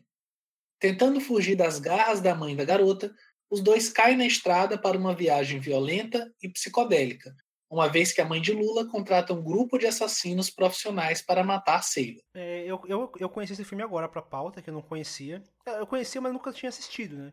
E aí eu assisti tudo. E até então eu não tinha entendido ainda muito essa crítica que o Lynch recebia por por uma possível misoginia ou, sei lá, de alguma maneira ele explorava a violência contra as mulheres. E eu não entendia muito bem, porque os filmes que eu tinha visto eu não conseguia é, sentir e observar isso, né? E por mais que eu entenda que o mundo do Lynch, que o Lynch explora, é, é um mundo assim que não é um mundo belo, não é um mundo romântico ou puro, né? A gente fala que o universo lynchiano ele tem essa penumbra de sofrimento, mas não sei, aqui eu senti um, um incômodo assim na, na, na, maneira como essa violência ela foi ela foi mostrada e a forma como o, o, o corpo da Laura Dern foi explorado. Ao mesmo tempo, é, eu fui atrás de algumas informações e eu vi a própria Laura Dern falando em uma entrevista que ela só topou aparecer nua no filme. Eu acredito, eu não, não, não sei dizer, mas acredito que foi a primeira e talvez a única vez que ela tenha feito isso ela diz que se sentiu protegida pelo cineasta e que em momento algum ela sentiu seu corpo sendo explorado. E aí eu, eu acho interessante trazer isso pra, aqui pro debate, porque é, eu não sei se. se não sei, eu queria até ouvir a, opinião da Marina, o que, que ela acha disso, se, se ela sentiu, se ela sente, né, se ela corrobora com esses diversos artigos que eu li, que colocam o Lynch como um autor misógino, ou se não, é, é uma escolha narrativa e que faz parte. E até penso que, se, sei lá, é, trazer essa, essa própria visão da Laura Dern acho importante porque ela, ela é atriz em si, né? Ela é, é o, é o corpo dela que está sendo é, filmado ali nesse filme. Gente, eu jamais taxaria o Lynch de misógino.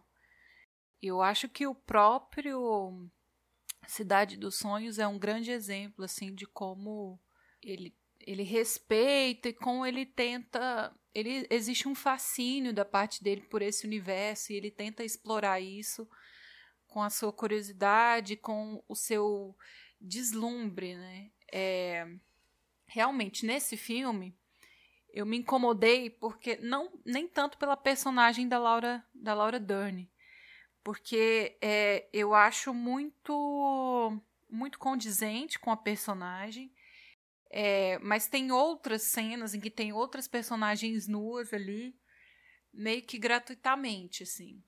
Esse é o único filme dele que me dá uma pontinha é, de incômodo. Mas eu não acho que o cinema ou a pessoa do David Lynch sejam misóginos. Eu acho que o corpo da mulher, a nudez feminina, ela sempre vem incumbida de alguma crítica. Sempre, sempre, sempre, assim.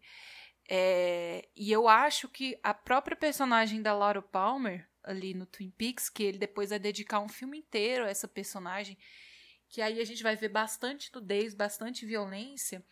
Essas personagens femininas dele sempre têm um arco de redenção muito explícito, assim, muito grande. Ele retrata a violência contra a mulher, que existe, a gente sabe que existe, o machismo existe. Eu acho que nenhum filme do, do Lynch é isento é, de crítica social nesse sentido, assim. É, da posição do homem e da mulher na sociedade. Eu acho que sempre tem essa dualidade, sempre tem esse debate. O Blue Velvet, a gente tem a primeira cena de nudez que tem ali, é do personagem do Caio, né? Onde a mulher é, coloca ele numa, numa posição de dominado, né? Manda ele tirar a roupa, manda ele fazer o que ela quer é, mesmo que numa situação meio estranha, de pressão ali, é, ele coloca a mulher nesse papel de dominadora. E eu acho que, ele, que sempre existe esse comentário, assim, de como a mulher ela é diminuída, de como a mulher é violentada, subjugada. Ela sempre tem um papel predeterminado, ela sofre, mas são personagens que movimentam a história. Elas têm uma importância, elas têm uma influência, elas movimentam a história, são personagens complexas e sempre existe um arco de redenção para elas. Eu não acho que ele explora gratuitamente o corpo da mulher, a nudez. Eu vejo um fascínio muito grande. É isso que eu falei no, no Veludo Azul. Assim. O cinema dele é um cinema muito envolvente, muito sensorial, muito sensual. É, claro, tem muito mais nudez feminina do que masculina, assim. Mas nesse filme específico do, do Coração Selvagem, eu entendo a proposta, saber desse relato da Laura Dani que ela se sentiu, que ela concordou, que ela se sentiu, é, não se sentiu explorada e tal, isso diz muito sobre o cinema do Lynch, não só sobre esse filme específico, assim, sobre a pessoa dele, sobre a obra dele. É, só que eu acho que nesse filme tem um pouquinho demais, assim, porque tem uma cena que aparecem uns. Eu, eu acho que eu tô confundindo, não sei se é nesse filme ou no Estrada Perdida. Que aparecem uns mafiosos, assim, tem umas mulheres atrás servindo é, sem camisa e tudo mais. Mas eu acho que essa nudez, a exploração, a violência, ela sempre vem incumbida de uma crítica muito forte da parte do Lynch. Então, eu jamais diria que ele é misógino, de jeito nenhum. Muito menos por esse filme. Ô Marina, eu concordo com você, assim, apesar de não sei de fato minha posição de falar, mas eu acho que no mesmo sentido, uma coisa que eu vendo agora começou me incomodando, mas depois, entendendo o contexto do filme, acabou passando é, totalmente, assim, eu passei a enxergar para outro lado, é que a gente vê um personagem negro logo no começo do filme, né, que é aquele Ray Lemon Jr., algo do tipo, o nome, e ele aparece e é brutalmente assassinado logo no começo do filme pelo personagem do Nicolas Cage. E isso ficou um pouco reverberando comigo pelo grafismo da cena, enfim, é, pela gratuidade mesmo do assassinato dele ali dentro daquele contexto. Mas quando a gente começa a pensar um pouco mais sobre o filme, ele começa a se desenrolar e toda aquela aventura deles dois ali no carro, visitando aquelas cidadezinhas super escondidas, aqueles rincões de fato ali nos Estados Unidos. E aí a, essa cortina, esse véu, ele vai se desfazendo e a gente começa a entender de fato, é isso até que eu venho comentando desde o começo do programa, que é esse desfazimento dessa utopia do sonho americano, essa, esse país que é aquilo ali, é aquele hotel onde tem aquelas pessoas totalmente bizarras, e a própria figura do Bob Peru. É white né? people problems total, né? Se o tipo de o tipo de preocupação, o tipo de, de renúncia que eles têm é, é muito universo, desse universo particular. Né? É, e é muito parte dessa, dessa visão que o próprio americano tem dele mesmo em relação à visão que a gente tem caricaturizada deles, né? Uma coisa assim muito muito estranha mesmo, é, causa um estranhamento de fato e é para causar um estranhamento. Então, nesse mesmo sentido, né, que o Fernando levantou essa questão da misoginia, isso incomodou no primeiro momento, mas enxergando o filme, enxergando aqueles personagens e o que eles representam, aquilo foi um pouco é, ficando é, diminuído, de fato, na, na, narrativa em si que o Lynch estava construindo ali. Uhum, em cima disso que você falou, Pedro, tem até uma frase da Lula que ela fala que não há necessidade de tornar a vida mais difícil do que ela precisa ser. E eu gosto dessa frase porque ela vai de encontro com tudo que acontece ali com o casal, né? Porque todas as escolhas que eles fazem deixa a vida deles mais difícil. Na verdade, todas as escolhas que eles fazem é, justifica essa, esse coração selvagem da história. Embora a própria Lula tivesse um certo é, coração mais, mais, mais puro, mas o Sailor é totalmente descontrolado, irracional, e todas as atitudes que ele toma é, causam esse efeito de tornar a vida da Lula e a vida dele próprio mais difícil. Sim, eu acho. Você poderia acusar o Lynch de não ter representatividade, por exemplo, nos filmes dele. Porque ele sempre vai tratar de uma branquitude mesmo. Eu, eu, pelo que eu me lembro, o outro filme dele que tem um personagem negro é no Veludo Azul, que o atendente da loja do, do protagonista lá, ele é cego, só que ele manja de tudo na loja. Se eu não lembro de ter outro personagem negro, assim. É que é um personagem meio duplicado, né? Que é tipo, é, é double é... não sei o que, que são dois. É um que é cego e o meio que o guia dele, né? o guia dele, é. É por isso que eu falo, assim, que o Lynch faz tudo, né? Porque a gente veio de filmes de drama, de thriller. Eu considero um, um Eraserhead quase um horror, assim. Tem ficção científica e esse filme eu sinto muito, assim, um musical às avessas mesmo. É um Grease, assim, pra, para adultos. E eu acho que até essa mão que ele pesa na nudez, na exposição do corpo feminino, eu acho que é pela proposta do filme de ser um filme meio cheirado, assim, sabe? Meio, meio, meio acelerado, sabe? Parece que os personagens. É um road movie, né? Parece que eles estão, assim, acelerados na estrada. E essa rima que, visual que ele faz toda a cena de sexo tem alguém acendendo um cigarro, acendendo um isqueiro. Depois a gente descobre no final que tem uma ligação com a morte do pai da menina, né? Tudo corrobora assim com esse clima único desse filme, né? Que eu considero assim um musical 20 anos. Porque tem uns momentos, sempre tem uma trilha sonora pontuando ali, mas tem uns momentos de música muito legal até combinar na cena final, né? Que é os dois dançando Love Me Tender num, no engarrafamento ali em cima do carro, assim. Então, é trazendo esse comentário do, do Leandro, no começo do filme. O Lynch, ele é uma pessoa super intelectualizada, assim. Você vê que ele tem muito, muita bagagem, muita referência. É totalmente Thelma e Louise e Bonnie Clyde mesmo, Pedro. É, ele tem essa coisa intelectual, mas ele traz ele traz uma linguagem tão pop para tudo. É uma mistura de conceito com com coisas que você reconhece, que você entende, que você compreende. Apesar de esse não ser o ponto, né? Eu acho tudo muito. É um grande videoclipe para mim esse filme. É. O que, eu, o que eu falei é que ele meio que. Por, por, justamente por ter essa característica pop e também por trazer uma coisa que ele chama de intuição né, do trabalho dele, é, é, é meio como se ele negasse, na verdade, essa intelectualidade, né? Como se ele negasse essa ideia mais é, internalizada, racional das coisas, né? E eu acho que nesse filme, para tentar fazer uma ligação entre entre isso que vocês estavam comentando antes, assim, desse aspecto talvez misógino de algumas de algumas cenas, de algumas representações de mulheres e tal nos filmes do Lynch, eu acho que esse filme ele faz de fato um eco muito grande com com Twin Peaks, né? principalmente com o filme né? Fire Walk with Me. Eu acho que ele tem um.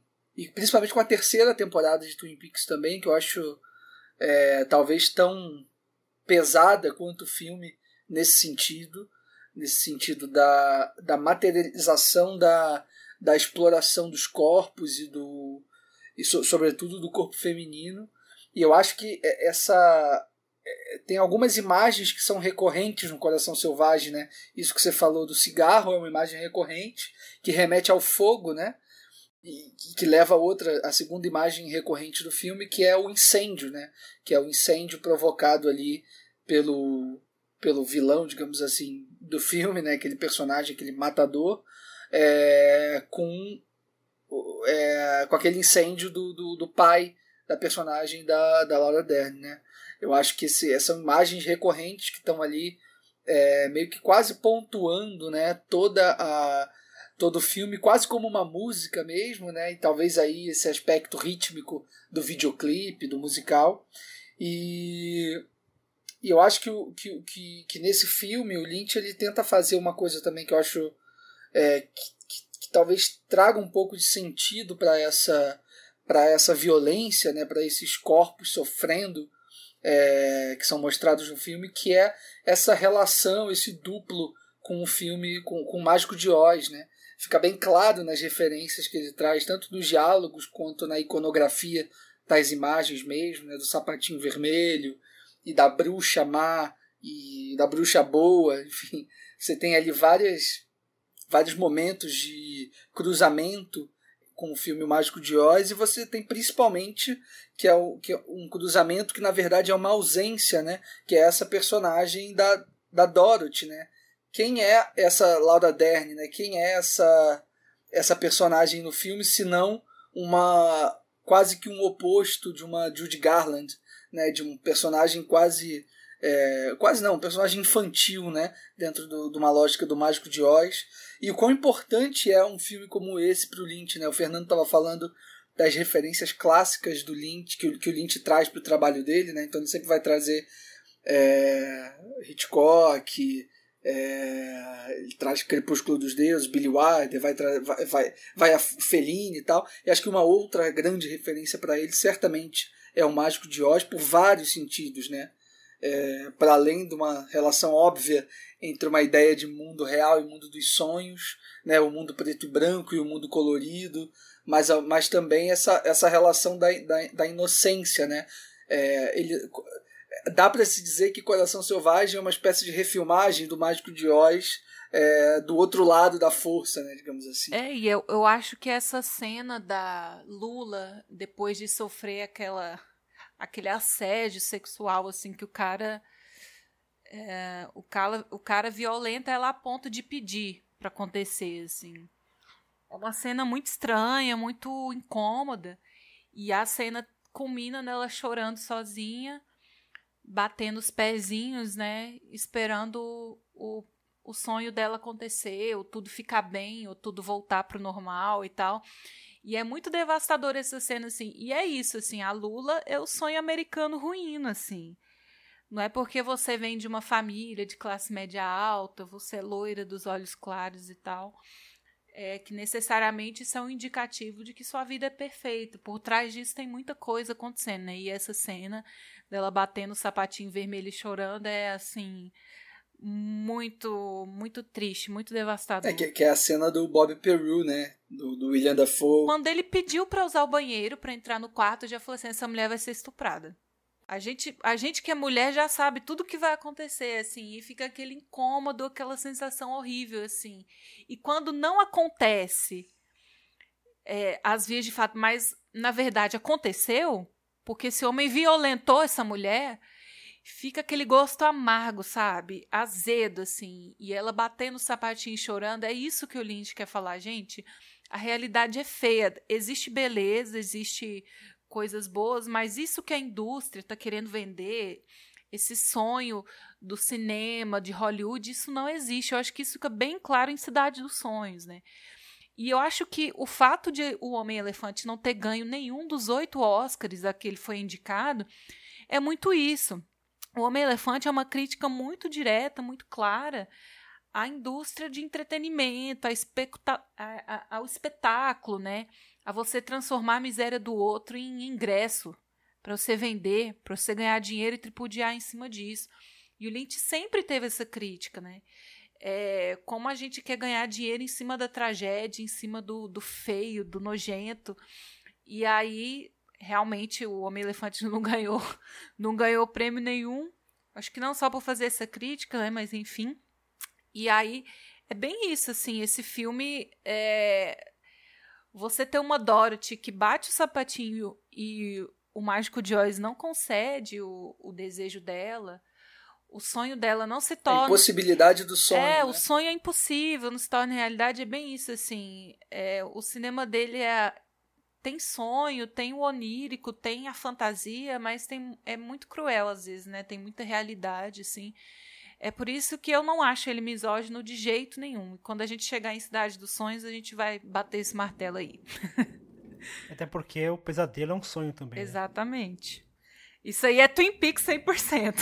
Só fazendo um comentário que eu queria fazer é que o Bob Peru, assim como a gente comentou lá no, no Veludo Azul, ele também é um personagem que aparece pouco, mas rouba muita cena, né? Ele surge ali já na parte final é, e sequestra totalmente o filme para ele, e, enfim, a forma como ele é apresentado e ele segue ele meio que até o, a pontinha final do filme. Mas é, o meu comentário mesmo é no sentido do que o Leandro comentou. É, agora eu esqueci, peraí. Deixa, que que eu fale? Deixa eu falar então de uma coisa que eu lembrei, que eu acho foda enquanto você lembra aí, Pedro. Que é. Tem uma cena específica também do Coração Selvagem que eu acho muito importante para a obra do David Lynch. Acho, e acho que torna também esse filme até maior do que ele pode parecer.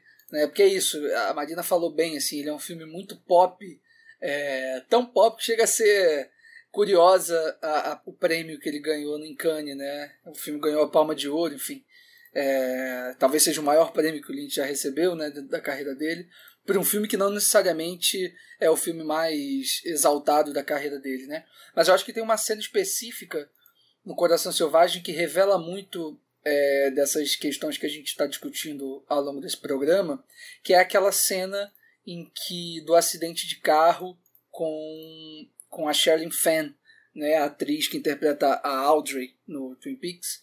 Ela aparece aqui no momento em que a Lula e o Sailor estão estão viajando e aí de repente eles se deparam com um carro que que bateu e aí tem algumas pessoas meio que mortas no chão assim, aí eles se deparam com uma mulher que é a, a Sherilyn Fenn que sai assim meio que dos arbustos e tal, de trás de uma árvore e está completamente desnorteada, né, com aquele acidente, falando sobre coisas muito banais, tipo, ah, eu tenho que ligar para minha mãe, minha mãe vai me matar, não sei o que, minha, como é que ela fala? É, minha escova de cabelo, meu batom, sei lá, fica falando de umas coisas super fúteis e super banais. É, e ela logo em seguida morre, né, nos braços ali do, dos dois protagonistas. Eu acho que essa personagem é um pouco a personificação do que é mesmo o cinema do Lynch, né? Essa ideia de, de desorientação mesmo que ele, que ele tenta transmitir é, nos elementos que ele vai incorporando no filme, né? Eu acho que é, isso tem a ver também com, a, com essa escalada da violência também que o filme, não só o filme, mas como a obra dele toda é, acaba lidando, né? É, é isso, uma personagem completamente desorientada, violentada mesmo que pela, por aquele acidente e refletindo um pouco a gente, né, cara? O que, que a gente o que, que a gente está pensando do filme, né? Como que a gente está é, relacionando os eventos que se sucedem, né? É uma personagem que também uma aparição super rápida, mas que dá conta de muita coisa, né? De, dá conta da gente internalizar muita coisa do que o filme está tentando dizer. É, e eu acho que para personagem da Laura Dern é a primeira quebra de expectativa, assim, né? Que até então eles estão num road movie bem sensual e romântico, e aí eles se deparam com aquela cena, ela meio que cai na real, assim, de que talvez o mundo não seja tão bonito Exato. e tão fácil, né? A aventura dela acaba Exatamente. ali. Né? Exatamente. Ali, né? ali é o declínio. Vai lá, Pedro. É, considerando isso que o, que o Leandro falou, é, não deixa de ser a atriz ali está representando a própria personagem de Twin Peaks mesmo. Até voltando nesse nessa antítese né, que você fez em relação a, a Laura Dern e a personagem Laura Palmer né, de, de Twin Peaks, é, eu acho que nesse filme, se ela representa essa inocência, essa quase uma pureza mesmo diante de tanta tanta maldade, enfim, tanta coisa ruim acontecendo ali em volta dela, ela também pode ser enxergada como essa essa, como eu posso dizer, essa representação é construída da Laura Palmer pré chegada, né, do personagem do Kyle MacLachlan ali na cidade de Twin Peaks. Porque ele chega e não, mas a Laura é uma personagem muito boa, ah, ela dá comida para os para os idosos, para as pessoas que não podem sair de casa. Ela é líder de turma, ela é super engajada e aí ao longo, especialmente da primeira temporada, a gente vai desconstruindo isso, né? Então ela meio que representa essa antítese. E eu acho que isso não é em vão, sabe? Não, essas pequenas coisinhas que podem ser muito obviamente são uma autorreferência do Lynch, né, mas acabam sendo também uma espécie de representação de um cinema dele como partes de um todo maior, que é esse universo da cabeça dele, que é esse universo fantástico e magnífico que a gente tem um vislumbre e vai acompanhando pequenos pedaços e que não consegue montar de fato, né? É, e eu acho que para além de, dessa questão da você falou da Laura Palmer, né, que ele fala, ele ele revela que existe uma uma coisa meio sombria ali por trás, existe um carinho tão grande por essa personagem, né? A gente vê é, como apesar disso tudo ele sempre traz uma redenção para personagem, mas enfim, no fora de quadro a gente discute mais sobre Twin Peaks. Bora pro próximo filme. A gente pode então partir para o próximo filme da pauta, que ele vai fazer ali em 2001, Cidade dos Sonhos.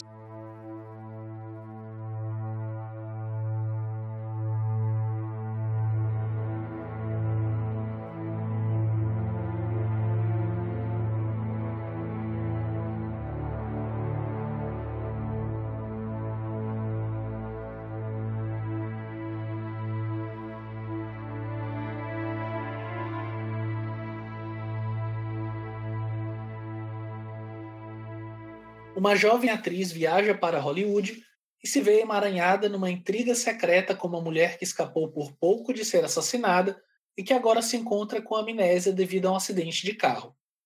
Ambas agora procuram por pistas e respostas na cidade de Los Angeles em uma estranha aventura em que sonhos e realidade se misturam.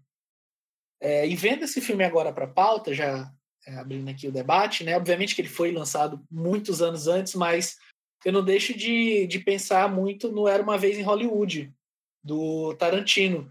Porque acho que tudo que o, é, o filme do Tarantino reflete no sentido de sonho, devaneio, esperança, esse filme é, faz o contrário, né? Ele também é um filme que é, trabalha a cidade como esse ambiente, como esse espaço opressor, né, de sonhos e que ao mesmo tempo pode fazê-los é, se tornarem realidade, que até é uma fala que tem no, no Império dos Sonhos também, mas que aqui está sendo retratado como essa cidade totalmente destruidora e sem muita esperança e que ao mesmo tempo pode te iludir, mas essa ilusão, sabe, não dura muito. É um é retrato muito cético até mesmo do, do Lynch em relação a essa Hollywood e a própria indústria, até por ele estar tá fazendo uma espécie de metafilme ali é, enquanto ele, a gente acompanha aquelas duas protagonistas, né? É, eu estava gravando hoje para o Fernando um, um, um, roteiro sobre o Fellini, né? E tem uma fala do Fellini, né? entre tantas coisas que ele diz, ele diz que o sonho ele se espelha, ele se espelha na realidade. Então, tudo que está dentro de um sonho, ele tem um significado se tiver uma rosa azul ali no seu sonho, é, vai ter alguma ligação com algo do seu subconsciente, vai ter, um, vai ter uma, uma ligação com a realidade, né? E Império dos Sonhos é bem isso, assim, começando pelo, pelo título em português que, que dá o grande spoiler do filme, né? Não sei por que, fizeram isso. É, podia ter mantido o nome em inglês, mas acho que por ser um pouquinho por ser um pouquinho complicado a pronúncia, eles colocaram Cidade dos Sonhos, assim. Mas é engraçado, porque a primeira vez que eu vi esse filme, é, por se tratar de David Lynch, você meio que comprar qualquer coisa que ele joga na tela, você aceita. Eu, em momento algum, eu suspeitei que aquilo se tratava de um sonho, ou de um, um delírio, ou de uma realidade alternativa, assim eu assisti comprando, nossa, é, é, isso, tá acontecendo. E aí, quando o filme ali no terceiro ato dá aquela virada, em que as coisas começam a ser reveladas de uma forma bem abstrata, como Lynch adora fazer, eu fiquei muito puta, assim.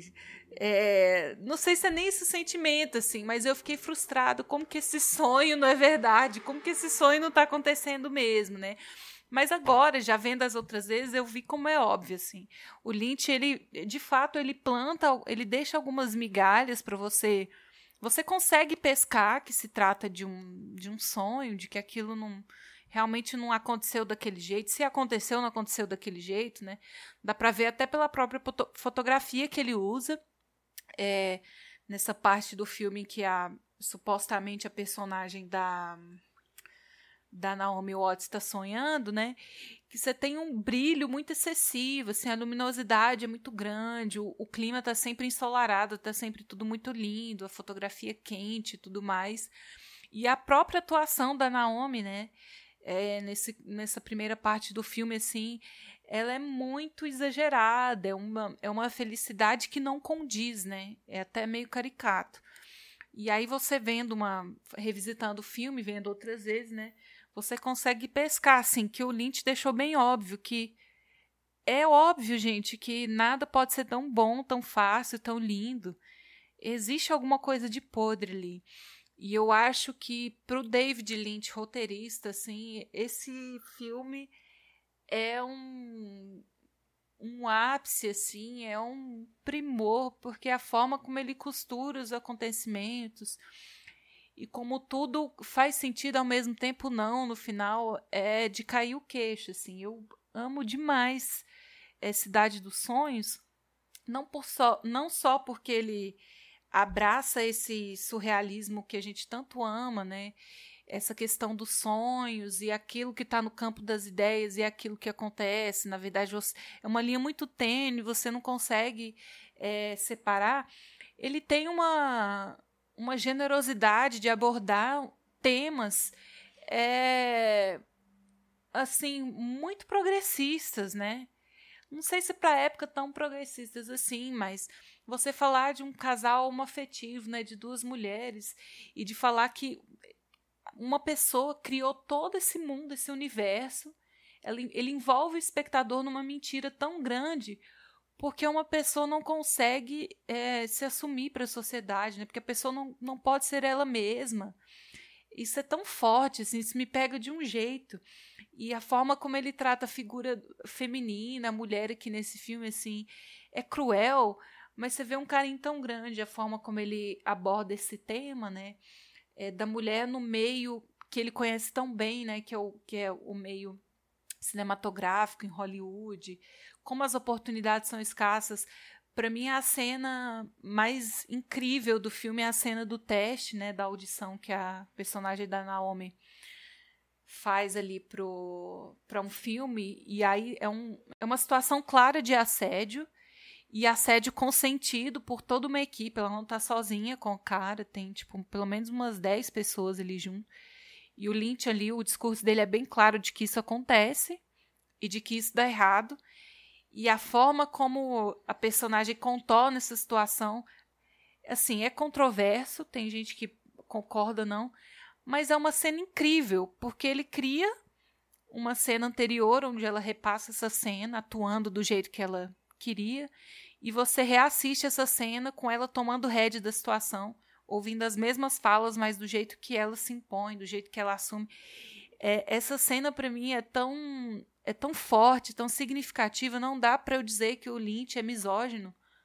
Com uma cena dessa, o cara ter escrito e dirigido uma cena dessa da, da forma que ele fez, assim. Então, é, eu acho que Cidade dos Sonhos Obviamente vai estar no meu top 3, não sei onde ainda, mas é um filme que toda vez que você assiste, você pode ter uma percepção nova, você pode ter um sentimento novo com aquilo, dependendo do estado que você tiver. É um filme maravilhoso. É um filme que desconstrói sonhos, né? Eu acho incrível isso. Como, como você falou, Marina, da questão de, de costurar e como ele costura, né? Ele vai jogando imagens que aparentemente são meio, sei lá, meio aleatórias, né? como aquela cena da lanchonete, ou mesmo aquela cena dos produtores insistindo na contratação de determinada atriz.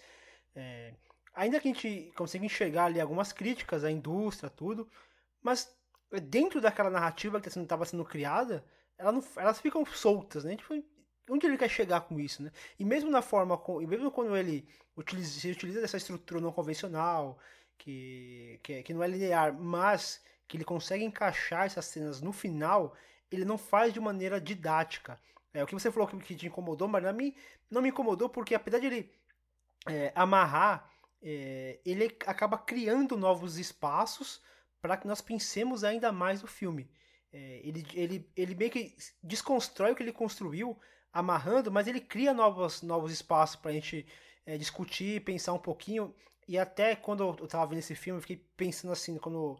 Eu já tinha visto esse filme antes, tudo, mas eu tinha visto há muito tempo, então não tinha uma, uma relação. Até comentei com isso quando a gente falou sobre os filmes do, dos anos 2000, que, que eu não coloquei esse filme porque é, eu tinha visto há muito tempo, então eu, eu, acho que não seria justo eu falar de um filme que eu, não, que eu tinha visto há muito tempo e não tinha revisto. E agora revendo, comecei a entender como ele, como ele des, desconstrói esse sonho americano, esse sonho da Hollywood. E aí eu até lembrei é, do que é uma coisa meio, meio cartola quando ele fala ali na, na o mundo é um moinho, quando ele fala que o mundo é um moinho que vai triturar seus sonhos tão mesquinho e vai reduzir as ilusões a pó.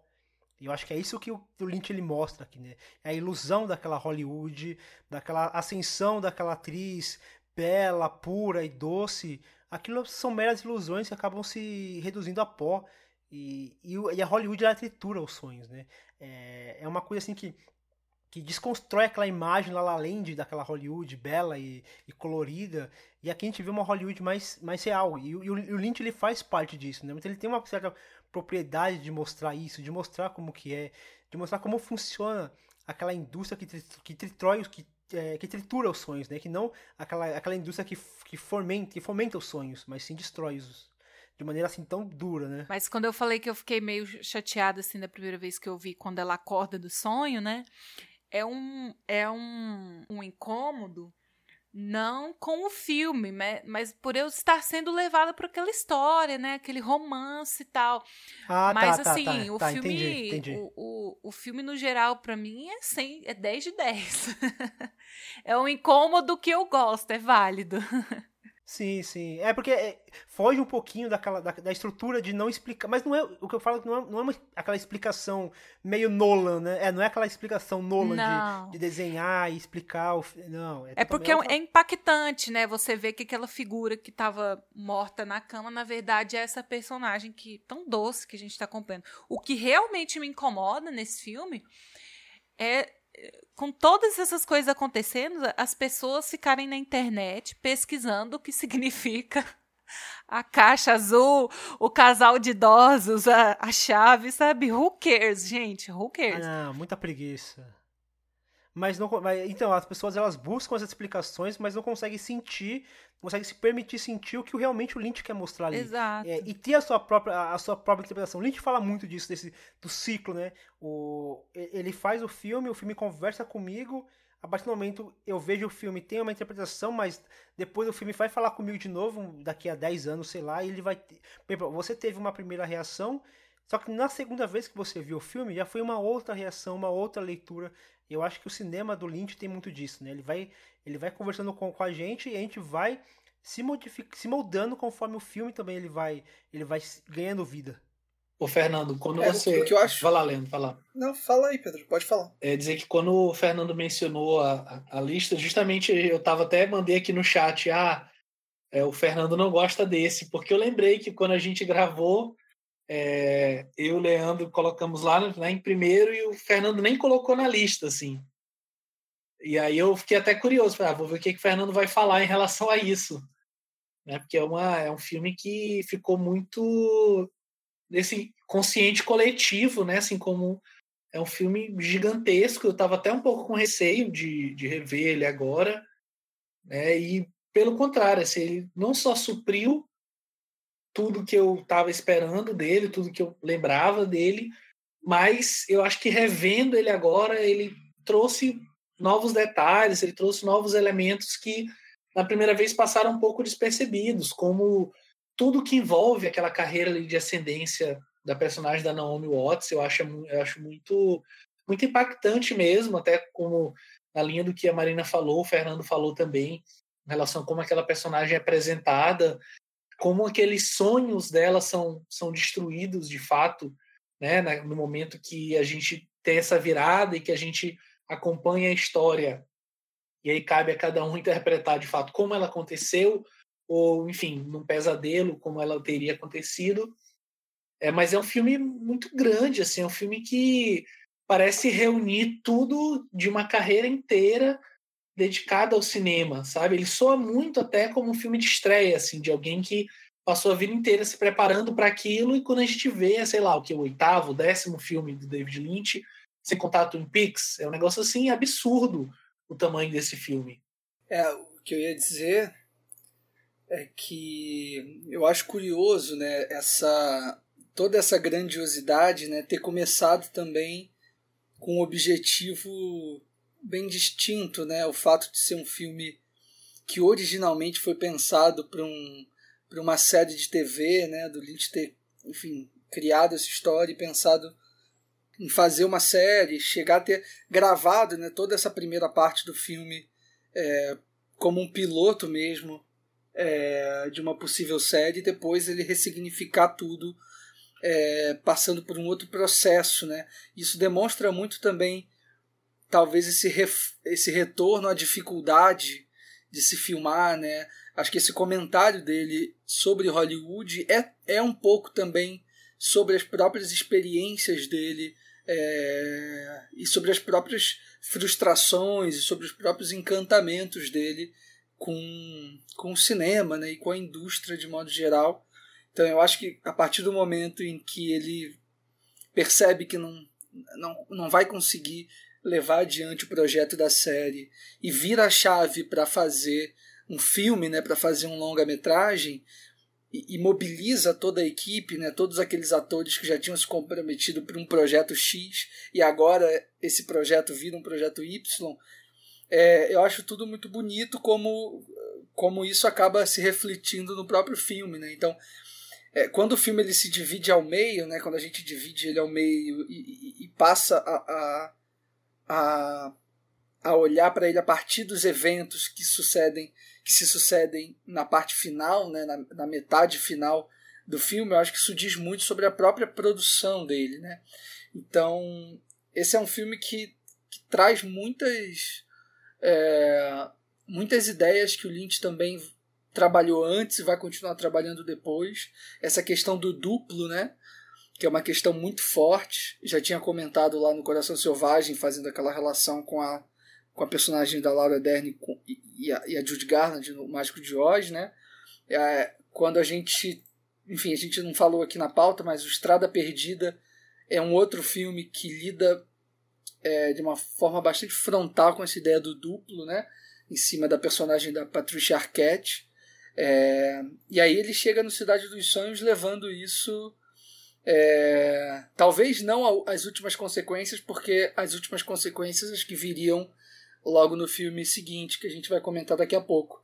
Mas aí eu acho que as pessoas geralmente fazem essas associações é, do Cidade dos Sonhos ou com o Sunset Boulevard, né, o Crepúsculo dos Deuses do Billy Wilder, por conta dessa reflexão sobre a própria Hollywood.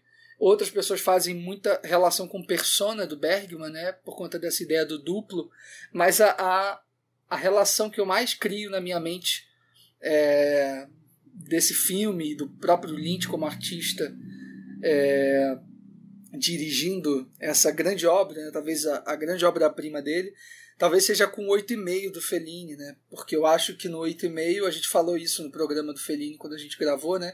É, é, é, o 8,5 é um filme que está constantemente em construção, né? E aí não exatamente. É, não exatamente existe um caráter de improviso, porque acho que está tudo muito bem arquitetado e cuidadosamente, né? Cuidado aqui nos detalhes mas há uma há, há essa sensação muito livre, né, de como as coisas se, de como as coisas se sucedem, de como os eventos aparecem em tela, como os registros é, vão sendo desvelados, né, na medida em que a gente assiste. Acho que é um filme que constantemente está surpreendendo quem está assistindo, né, e, e acho que está surpreendendo também os próprios personagens, né? Então tem toda essa dimensão interior e exterior que o filme está tá trabalhando. Acho que talvez isso seja a grande, a grande o que torna o filme tão grande, né? É essa característica muito forte de, de qualquer grande cinema, né? de qualquer grande filme, que é esse grande mistério que não se resolve, assim. Um grande mistério que não, que não é feito para se resolver, né? Porque é até um clichê dizer isso, mas eu acho que o Lynch está completamente ciente desse clichê, que é essa ideia de você ter que assistir várias vezes a coisa para você ir alcançando detalhes e alcançando é, é, tentando. É, acho que a figura é essa, né? Tentando não montar um quebra-cabeça, mas se familiarizar com aquelas peças, né? Acho que é muito mais importante você estar é, tá familiarizado e reconhecer cada uma daquelas peças do que exatamente montar uma imagem é, sólida final, né? Acho que essa é, é, a graça, né? Eu acho que justamente nisso tá a maior é, genialidade desse filme. É que é exatamente o que você falou. Não é um filme espertinho que você termina e tem que ficar refletindo sobre como uma coisa encaixa na outra e como um arco se liga com o outro de uma forma X ou Y. É exatamente o que você falou. Ele monta tudo pra gente no ponto de que quando tem essa virada, quando tem esse, sei lá, se você quiser chamar de plot twist, você quiser, é, a gente está tão dentro ali daquele universo que é super fácil entender, super tranquilo entender.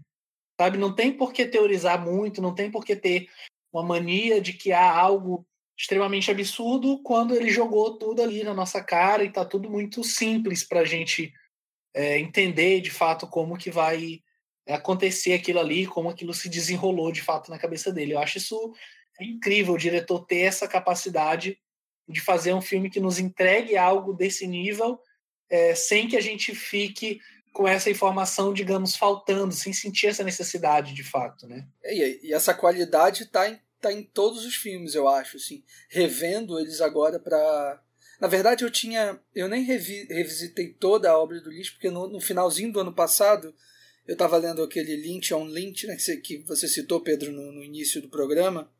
Estava lendo no, no, final do ano passado eu acabei re, lendo o livro e revendo os filmes, né? Então, aí para agora eu acabei decidindo partir para umas outras coisas, assim, assistir umas coisas dele que eu ainda não tinha visto de curta-metragem, umas séries para TV que nunca foram para frente. Tem uma série muito interessante que é aquela Hotel Room, que é uma série que ele começa a produzir ali no início dos anos 90, logo depois de fazer Twin Peaks e depois do Coração Selvagem também, é, que é uma série que acabou tendo três episódios, mas não, não, não, acho que era da HBO, se eu não me engano, e resolveram não seguir adiante, mas que, que tem essas características também muito fortes. Assim, então, quando a gente vai para outras obras do Lynch, é, assistir também, sei lá, Rabbits, que é aquele filminho, enfim, é basicamente uma série também, né, uma espécie de sitcom do inferno que a gente faz ali, que, que depois ele incorpora no Império dos Sonhos.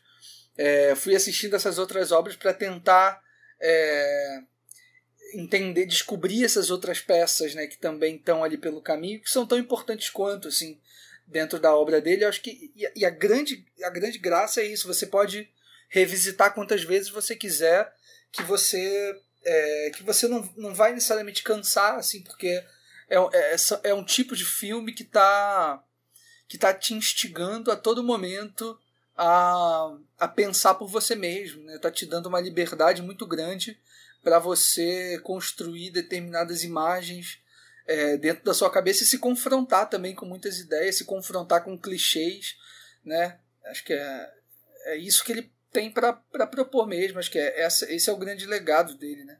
Acho que a gente pode então partir para o último filme da pauta, que, como eu mencionei anteriormente, até então é o filme mais recente do David Lynch, que é Império dos Sonhos de 2006.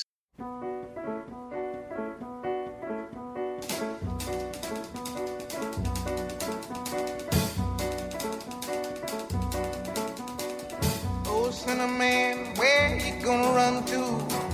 Cinnamon, where you gonna run to? Where you gonna run to? All on that day, will I run to the rock? Please hide me and run to the rock. Nick, uma atriz casada, é convidada para atuar em um remake de uma produção polonesa que foi interrompida após a morte dos protagonistas. Logo, ela se envolve com o ator do filme e a realidade começa a se misturar com a ficção. É, é, aqui é isso que eu, que eu tava falando Cidade dos Sonhos, assim. É, é, é ele levando as máximas consequências essa ideia do duplo e, sobretudo, essa ideia da fragmentação, né? Eu acho que o Império dos Sonhos, ele vem... É muito difícil você fazer uma, uma obra-prima é, instantaneamente é, reconhecível, como foi o caso de Cidade dos Sonhos, e lançar logo depois um filme. Né? Quer dizer, não logo depois, né? ele demora cinco anos para fazer, mas é um filme que vem também com muitas com muitas perguntas, né? Tipo, ah, o que, que o Lynch vai fazer depois de Cidade dos Sonhos, né? Então acho que o Império ele ele é um filme que que, que vem para fragmentar e para e para levar ao extremo toda essa discussão que ele vem construindo ao longo da carreira, né? Quase como um filme revisionista em certo aspecto, né? É quase como um filme que quer comentar também a própria obra, sobretudo por conta, né? Ele está usando, ele usa atores recorrentes, né? Então aqui você tem a figura central da Laura Dern com uma força muito grande, acho que talvez seja a, grande atuação da carreira dela, uma das atuações mais impressionantes que eu já vi. E, e é aqui onde ele vai, é, é, de forma mais radical, brincar com essas ideias de gênero, essas ideias de clichê, né? com uma ideia de um filme sobre um filme. É, que você já tinha ali naquela brincadeira no Estrada Perdida, já tinha no Cidade dos Sonhos, e aqui ele ele extrapola tudo, né? E aí o bonito é porque ele extrapola tudo tanto em termos de do que que ele tá sobre o que que ele está falando, mas também no como, né? A forma como ele utiliza a fotografia do digital, que o Fernando até comentou lá no início, a forma como ele se apropria, né, daquela câmera que é uma Sony PD 150, que é uma uma câmera muito específica, muito simples, muito é, é, muito rústica, digamos assim, né? Numa entrevista ele até diz que a, que a, textura da câmera lembrava ele a, aos filmes de película, sei lá, antes dos anos 30, assim, que era uma coisa. Porque a, a textura desse filme é linda, né? Tipo, dá pra quase sentir de fato a. a sei lá, dá, pra, dá vontade de pegar assim na tela, né? O digital tá impecável, de fato. É porque, é porque quando a, a, coisa da película, de modo geral, né, enfim, sei lá, da década de 40 talvez em diante, é, a película ela vai se. Os cineastas vão, né, sobretudo os fotógrafos, né, vão conseguindo criar é, uma espécie de, de beleza, né, pensando nessa ideia de beleza, que é uma ideia que o Lynch também vai é, não negar, mas vai criar essas relações de opostos, né? É, é tem uma coisa de uma beleza tão profunda na ideia da película que quando ele vai no digital e quando ele pensa, né, remontando esses filmes muito mais antigos, onde a película tinha ainda é, muitos defeitos, entre aspas, né, ele fala que justamente são essas, esses defeitos ou, ou essas ausências, né, a ausência, de repente, no caso do digital, de, a ausência de um pixel, enfim, não, nem sei dizer tecnicamente como essa questão se dá, mas é isso, né? Uma imagem que tem muitas perdas, teoricamente, é, na imagem, né? não, não se traduz numa imagem muito límpida e muito nítida, em como, em como essa ausência é o combustível necessário para você é, incorporar outras coisas ali, né? Então acho que esse é o grande o grande barato do, do Império dos Sonhos, é, é ele conseguir incorporar outras ideias, né? outros fantasmas em cima dessas ausências que a imagem permite. Né? E nesse sentido, Leandro, é, até esse filme se aproxima de um outro que a gente debateu uns meses atrás, que é o Palermo Shooting do Vin Wenders, né? É, no sentido dele estar tá trabalhando em uma lógica totalmente diferente do que vinha fazendo até então e tentar incorporar isso até como um instrumento narrativo e não só um gimmick o ou não próprio só... Kiarostami, né? Ele tem um filme assim que ele faz uma uma experimentação com câmera digital que ele faz dentro do carro, eu esqueci o nome do filme. O 10. Isso. É, você é isso, você ter a duração também, né? A coisa do digital, enfim, o filme é de 2006, então naquele naquela época essas discussões eram muito importantes, né? A gente discutiu um pouco sobre isso quando a gente falou do, do cinema do Michael Mann também. Mas essa ideia da duração também é muito importante, né? Então não é só uma questão de textura, simplesmente da imagem, mas é uma questão de, da duração da câmera, né, a duração dos planos que te permite fazer determinadas coisas, experimentar determinadas coisas com os atores e, sobretudo, na pós-produção também, né? O que você pode fazer em termos de correção de cor, né? O que você pode brincar em termos de é, intervenções, né, trucagens, né, efeitos especiais ali em cima da, da imagem, que eu acho que ele, depois no, na terceira temporada do Twin Peaks, ele vai brincar muito com isso também, com essas intervenções digitais em cima da obra. Né? Acho que aqui é o, é o, é, é, o começo dessas experimentações dele, então talvez por isso tenha um frescor muito grande. Não, né? e eu não sei se é intencional, assim, tem alguns momentos do filme, porque ele usa vários vários enquadramentos, ele muda muito a direção dele durante o filme, assim. E tem alguns momentos que essa granulação, alguns enquadramentos que ele faz, assim, bem próximo do rosto, é bem bem próximo, bem íntimo Parece um filme caseiro, assim, mas naquele sentido meio found footage. Uhum. Você não sabe. Ele chega a perder o foco em é, alguns momentos. Você não sabe né? se aquilo é de ele verdade. Tem uma brincadeira com a profundidade de. Isso. Ele tem uma brincadeira com a profundidade de campo que parece que ele se perde ali. Lógico, é totalmente intencional, de para causar esse estranhamento, para causar essa, essa sensação de, de descontrole mesmo, né? E eu queria resgatar o que o, o que o, o, que o Leandro falou sobre essa questão do duplo, né? Que já vem seguido seguindo a carreira do a filmografia do Lynch até então e aqui também se repete.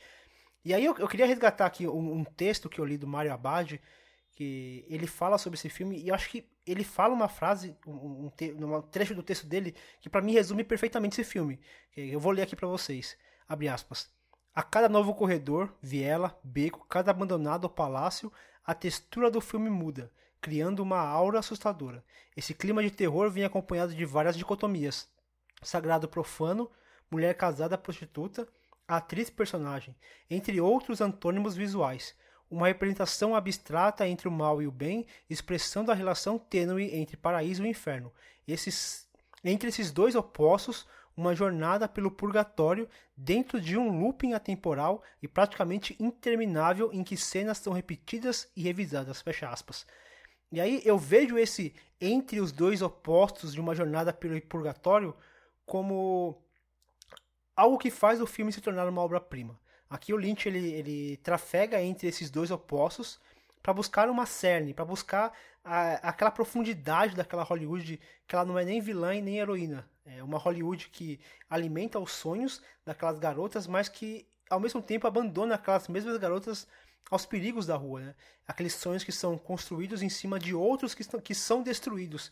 E, e, é interessante que o próprio Lynch ele faz parte desse mundo. Eu até comentei isso no filme anterior, que ele faz parte deste mundo que destroça esses sonhos. Mas é, o Lynch, diferentemente de outros cineastas, ele parece não interessado em, em meio que fechar os olhos, né? E seguir em frente. Porque ele tá lá ganhando o dinheiro dele, vamos seguir em frente. Não, ele olha para dentro do próprio dentro da própria Hollywood que ele trabalha, que a, fala a indústria, né, a qual ele, ele faz parte, mas não de maneira romântica, mas de uma maneira mais mais crua. Ele, ele é o que a Marina falou, né? Ele não quer pescar os peixes pequenos, ele quer os peixes grandes, então ele mergulha fundo nesse, nesse universo. E aí ele explora esses, esses sonhos dentro dessa Hollywood e como essa Hollywood ela também destrói esses mesmos sonhos. O que acontece com a, com a personagem da Laura Dern nesse filme todo é um pesadelo dos mais absurdos, assim, dos mais terríveis. Ao mesmo tempo, são aquelas coisas cotidianas, né? De se a gente pegar relatos de atrizes e, e escândalos, principalmente quando, quando a gente pensa no, no que aconteceu com o Me Too e, e tudo que aconteceu e tudo que envolveu aquela, aquela história, e dentre outras também, de, de abuso psicológico, físico, sexual, a gente vê o quão difícil é para essas atrizes é, adentrar neste mundo e, e, e, permanecer neste, neste mundo, nesse, nesse universo hollywoodiano. E eu acho que é isso que, que é, é essa forma como, como Lynch ele, ele aponta o dedo, mas nunca de forma simples assim, de só apontar o dedo para Hollywood, que faz para mim essa obra aqui ser uma esse filme ser uma obra-prima assim, eu acho um primor. Ainda mais um filme de três horas, é, de uma estrutura não linear, é, sem, sem um enredo muito claro, mesclando, fazendo uma colagem com uma, com uma, com uma direção muito inventiva, ao mesmo tempo uma, uma, direção muitas vezes que parece esquizofrênica também, né? É, é brilhante assim o que ele faz com esse filme. É uma coisa assim que é um filme de três horas que você acaba querendo continuar vendo. É, isso é uma coisa muito muito louca. É, e se você quiser, você pode continuar, porque tem uma tem um, um corte de só com cenas deletadas do, do Império dos Sonhos chamado More Things That Happened, que o Lynch lançou no ano seguinte. Se você quiser ver, tem mais 76 minutos de Império dos Sonhos, assim.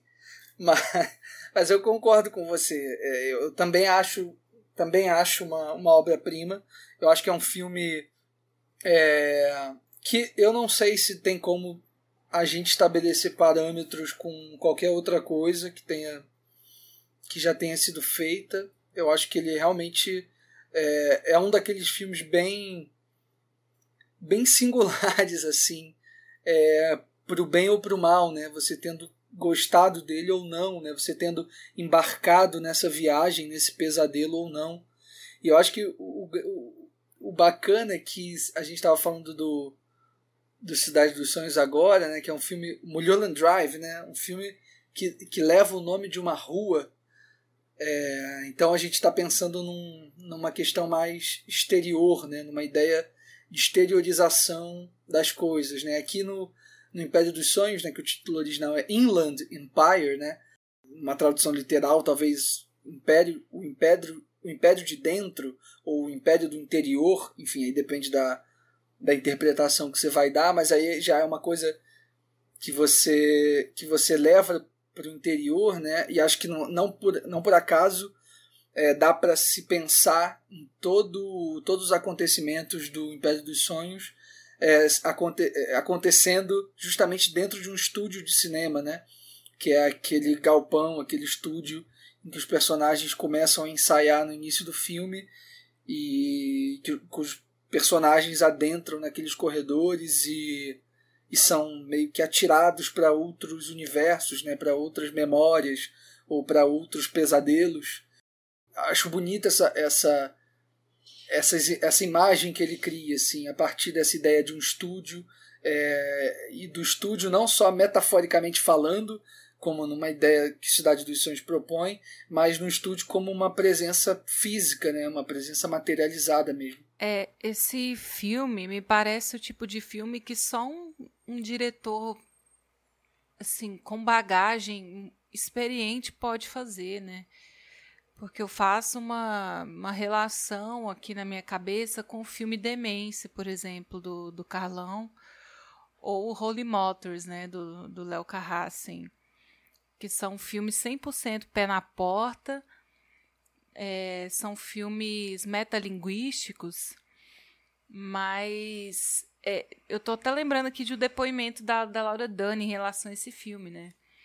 Que é o tipo de filme que o Lynch deu para ela, é, que foi um super presente, que é um filme onde ela pôde interpretar vários personagens diferentes e que em alguma cena ou outra que ela estava interpretando, interpretando, ela virou pro, pro Lynch e perguntou: Não, mas essa personagem que eu estou fazendo aqui agora é a Nick? É a fulana ou é uma outra pessoa, uma quinta personagem? Ele falou: Não, cala a boca e só atua. Ficou até bravo com ela, porque chegou um ponto do filme que não fazia diferença de quem era que estava atuando ali naquele, naquele momento, né? Me parece que é uma espiral é, é, para dentro, sabe como? Um, um, um, ralo que vai, ter, vai descendo pro, pro, pro, pra psique da pessoa e é aquela confusão, como o Leandro disse no, no Coração Selvagem, né? Aquela personagem totalmente desnorteada, assim. Você não sabe se é hoje, se é ontem, se é meia-noite, se é 15 para as 9, assim. Mas é sempre. Eu vejo como um filme que. Chega um ponto que o, que o diretor ele chega nesse nível que ele consegue realizar algo assim, sabe? Não é filme de início de carreira. E os, e os relógios estão muito presentes né, no filme Sim. também. Não, é muito louco que ele, que ele escreveu. Surgiu, esse filme surgiu de um, de um monólogo que ele escreveu. Ele escreveu 14 páginas, deu para Laura Dani, que ela memorizou essas, essas falas e interpretou. E deu 70 minutos de tomada, né? E aí ele, o Lynch ele ficou doido, assim, ele, ele achou tudo muito bom. Ele até brinca que ele falou que ele gostaria de um dia disponibilizar isso na internet, mas acho que ele não, por algum motivo ele falou que não, que não dá para fazer isso, mas que depois disso ele começou a pensar numa cena, depois ele começou a pensar numa outra cena e numa outra cena, e ele percebeu que essas três cenas não tinham qualquer relação entre si. E aí ele percebeu que estava fazendo algo grandioso. Então você olha a cabeça do, do, de uma pessoa, e aí ele cria essa obra que realmente você começa a, a pensar assim na, na ordem cronológica das cenas e não, e não faz sentido algum uma cena com a outra. mas dentro do que ele dentro do, do contexto do que ele quer falar, do arco daquela personagem, principalmente nos últimos 15 minutos, que não que o filme se explica, mas do filme meio que amarra o que o Lynch quer contar, o que o Lynch quer mostrar, na verdade, mais do que contar, ele quer mostrar, mostra uh, o brilhantismo que, que ele tem de, de criar é, peças que parecem desconexas, de alguma maneira amarrar, mas sem parecer algo linear. É apenas dando, dando um norte, né? não sentido, mas dando um norte para aquela história. É, tem uma coisa também que eu queria retomar, que é aquela ideia de redenção, que acho que a Marina falou lá atrás, que eu acho que nesse filme é, o que eu, o que eu enfim o que eu consigo encadear de informações assim por mais que o filme evoque justamente essa ideia de, fragment, de fragmentação mas o que eu consigo é, reunir para tirar alguma alguma ideia é, sobre o que aquelas imagens estão estão é, refletindo né estão tentando é, expressar alguma coisa, é justamente nessa trajetória é, feminina assim dentro do filme, porque você o filme ele começa com, com uma personagem assistindo televisão, né? E aí você tem algumas cenas é, muito enigmáticas e logo depois você tem aquela sequência dos coelhos, né?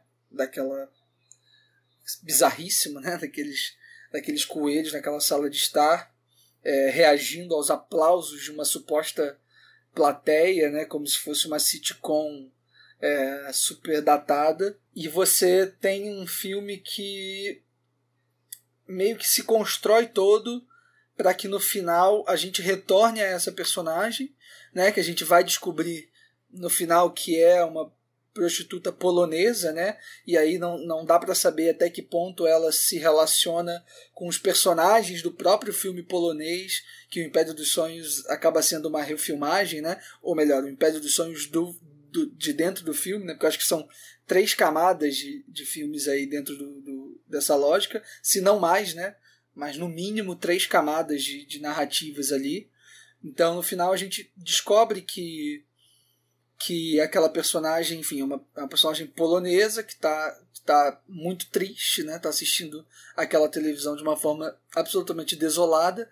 E você tem a personagem da Laura Dern depois de ter passado por tudo aquilo, né? Sobretudo aqueles 10 minutos finais, assim, que são absolutamente grotescos e desesperadores, né?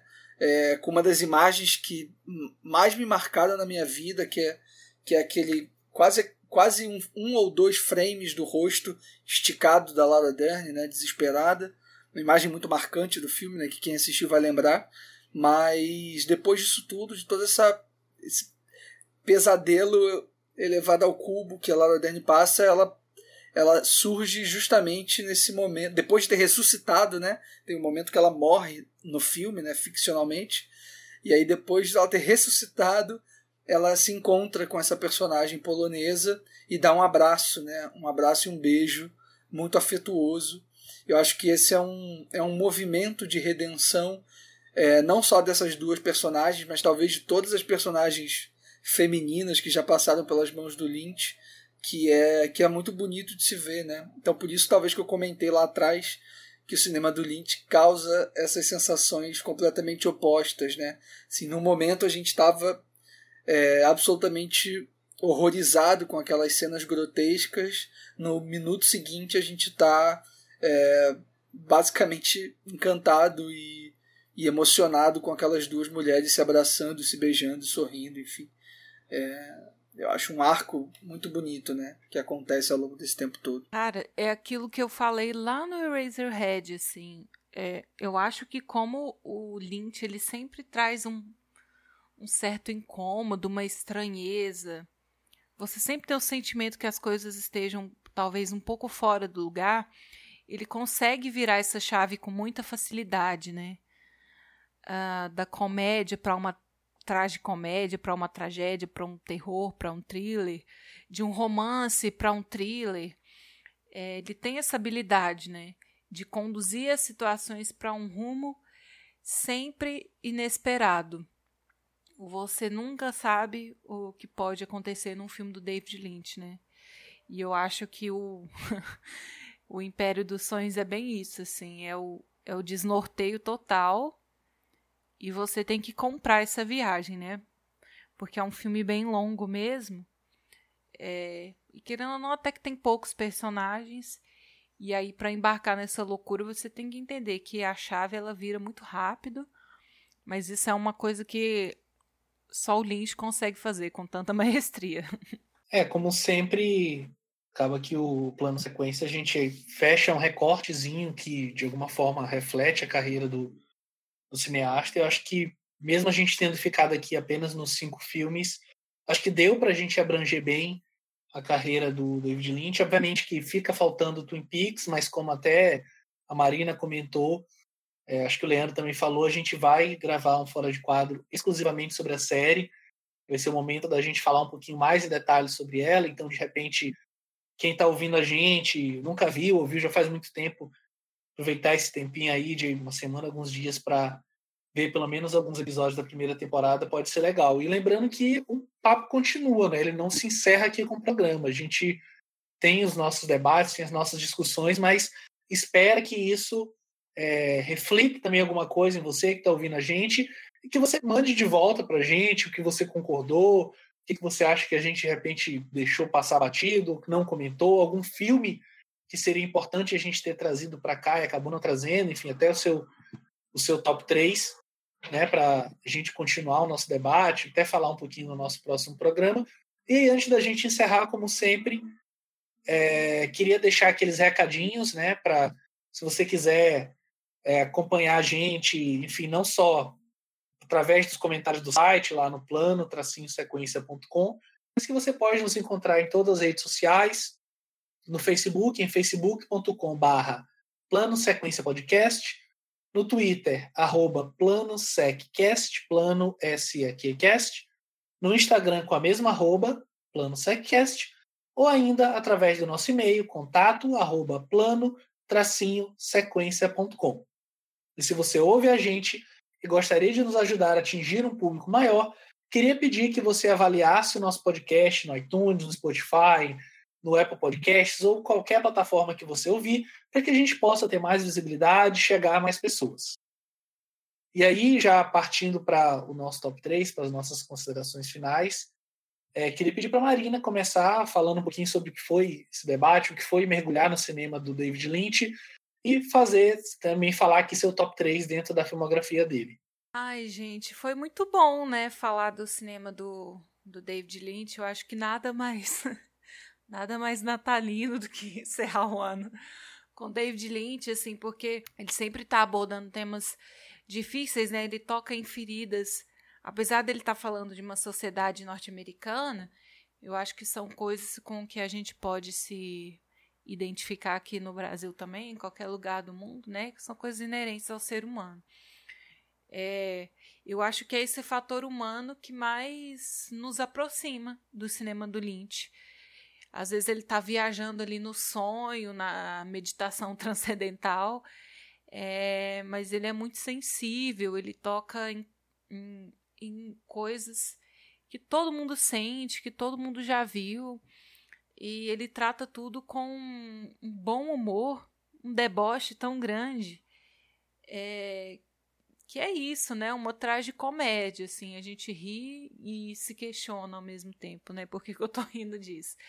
É, eu acho que o David Lynch é uma das poucas pessoas, assim, pensando em, em famosos, em ídolos, é uma das poucas pessoas que eu gostaria realmente de conhecer, assim, pessoalmente, que eu gostaria de conversar, de sentar, de tomar um café, porque eu geralmente eu admiro as pessoas, mas eu gosto de manter esse distanciamento. E o David Lynch é uma pessoa que eu admiro tanto, assim, que me inspira tanto que é uma pessoa que a gente nunca sabe o que esperar do próximo trabalho, né? A gente falou aí que ele vai lançar um seriado com a Netflix.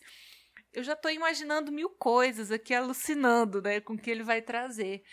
Então, assim, uma pessoa que eu admiro como enquanto pessoa, mesmo sem conhecer, e a obra. Então, falando de sentimentos humanos, super, super coerente a gente trazer aqui para encerrar é, os planos sequências do ano de 2020, que foi um ano tão, tão atípico para a gente, né? E fazer um, um top 3 assim é muito muito difícil para mim fazer um top 3 do Lynch, porque eu gosto de tudo que ele faz. Da coisa mais estranha, absurda, medonha, até a coisa mais tranquila. Eu gosto de tudo, não tem nada que eu falo, nossa, isso é ruim. Mas sempre tem um filme ou outro que a gente gosta mais. Então, para os ouvintes que não conseguiram acompanhar toda a filmografia dele, eu queria muito é, fortemente recomendar que vocês assistam Uma História Real é, e O Homem Elefante, que são dois filmes que, na minha visão, destoam um pouco né, dessa filmografia dele, não de uma forma negativa, mas que mostram uma, uma faceta a mais do Lynch, né? Super humanitária, uma pessoa pé no chão, que vê os, os conflitos internos das pessoas como algo palpável e como algo que pode ser resolvido. Ações do dia a dia podem resolver problemas sociais. Então eu recomendo que vocês assistam aqui com uma menção honrosa, né? O Homem Elefante e Uma História Real, que são filmes mais dramáticos, mais realistas da carreira dele, mas que essa, esse viés humano dele muito forte, bem humanitário, que fala muito do diferente, de como a gente trata o diferente de uma forma negativa, são reflexões é, muito legais do Lynch que eu acho que vale a pena de acompanhar. Em terceiro lugar, eu posso pôr dois filmes no terceiro lugar? Diz aí. O júri do plano de sequência. O programa é seu, Marina. Faz o que você quiser. Eu sou dona desse site, desse podcast, né? Eu sou acionista aqui. Tenho um quarto dessa empresa. É, eu queria muito colocar no terceiro lugar Coração Selvagem, assim, dos filmes que a gente analisou, né? Coração Selvagem e Eraserhead, assim. São filmes que não tem nada a ver um com o outro, mas são filmes que eu queria que estivessem igualmente no meu terceiro lugar. Então, assim, depois para vocês fazerem a média aí do top 3, o Pedro que se vire, mas eu vou pôr é, Coração Selvagem e Eraserhead, assim. É, para além de tudo que a gente disse, assim, Eraserhead, eu acho que é incrível como o primeiro, o primeiro longa dele, né? Pode introduzir tão bem o que, que se passa assim na cabeça dele. É um filme que não se explica, não não vê necessidade, não sente a pressão de explicar nada, né? É, esteticamente é um filme muito impressionante para quem tinha poucos recursos. É um filme que faz uso de, de efeito efeito técnico assim muito bem. É, para além da estética, é filme que toca em, em temáticas muito interessantes, né? O nosso, o nosso desconforto com a sociedade, os papéis que a gente tem que exercer, que a gente tem que assumir, é, seja de pai, de namorado, de trabalhador, né? Ali tem um homem, mas tem mulheres também, então é um filme muito interessante para ser um primeiro filme é maravilhoso. E o Coração Selvagem também, eu acho que é um filme que tem uma direção diferente dele, né? Eu até comparei como se fosse assim, um, um videoclipe, um filme musical. É um filme muito pop, assim, eu acho muito divertido de ver o Nicolas Cage num filme do David Lynch, assim, é um deleite, né? E a Laura Dern ali, como sempre, matando a pau, né? Maravilhosa. Acho que tem uma química muito boa entre os atores, então vou pôr esses dois aí em terceiro lugar, vocês que lutem depois para organizar isso daí. É, tá, no segundo lugar, eu vou colocar Veludo Azul. Ele tá muito brigando pelo primeiro lugar, assim. É, ele poderia ele poderia estar no primeiro lugar, mas é que eu tô muito apaixonada com o primeiro lugar, então vou pôr ele em segundo. Mas Veludo Azul, é, para mim, é um dos melhores filmes do Lynch, assim, com certeza. Eu acho que o casting é, tá muito no ponto, assim, a forma como ele desenvolve os personagens de maneira complexa, ele dá o tempo de tela é, necessário para cada um. É um thriller erótico muito envolvente. A gente quer se envolver com aqueles personagens, a gente quer aquele romance, aquele triângulo amoroso. E as coisas perturbadoras, elas são justificáveis. O Lynch ele tem um discurso muito claro ali. É, e eu acho que o, Muitas pessoas podem achar que não, mas eu acho que o, o cinema do Lynch é muito político, muito social, e aqui é um discurso muito claro, e tudo casa muito bem, até com a trilha sonora que o Pedro falou, né? Uma, uma trilha sonora excelente, muito boa. Então, vai ficar no segundo lugar. E primeiro lugar, sei lá, né? Cidade dos Sonhos, assim, eu é, reassisti esse filme, né, para gravação aqui, e é impressionante, assim, o que o Lynch consegue realizar como um roteirista, é, como ele pensou em cada coisa, e eu acredito que mesmo ele tendo pensado em cada coisa no set de gravação, ele deu essa liberdade para os atores e todo mundo contribui para essa obra que ele está fazendo. Então, é, é, um, é além do filme, sabe? É o filme em si, que é muito redondo, é muito fechadinho. A sensação é que a gente não quer mudar nada do que está ali. E a gente sente que, para além do filme que foi feito na produção, é, contribui muito, né? O, o, a contribuição dos atores, a forma como Lynch dirige eles, o texto, é tudo, tudo contribui para essa obra prima da carreira dele, né? É, é isso. Adoro, tô adorando é, encerrar o ano com o Lynch aqui com vocês. Espero que 2021 a gente possa falar ainda de mais diretores é, fora da caixa, assim como o Lynch. Gente, obrigada, viu, pelo ano de 2020. Fica, ficou assim, meu top 3. Muito bom, Marina. É, partindo aqui para minhas considerações finais, eu queria só, é, sem me alongar muito, é, citar um trechinho de um texto. O nome do texto é O Pensamento na Imagem, o cinema de David Lynch e a condição de crise, do Jorge Lúcio de Campos, Bernardo Santos Cor e Maria Paula Sabados Reis.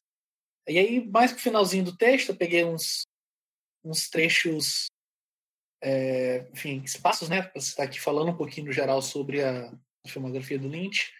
E eles falam assim: Lynch traz em seus filmes representações literais de situações inerentes à crise pós-moderna.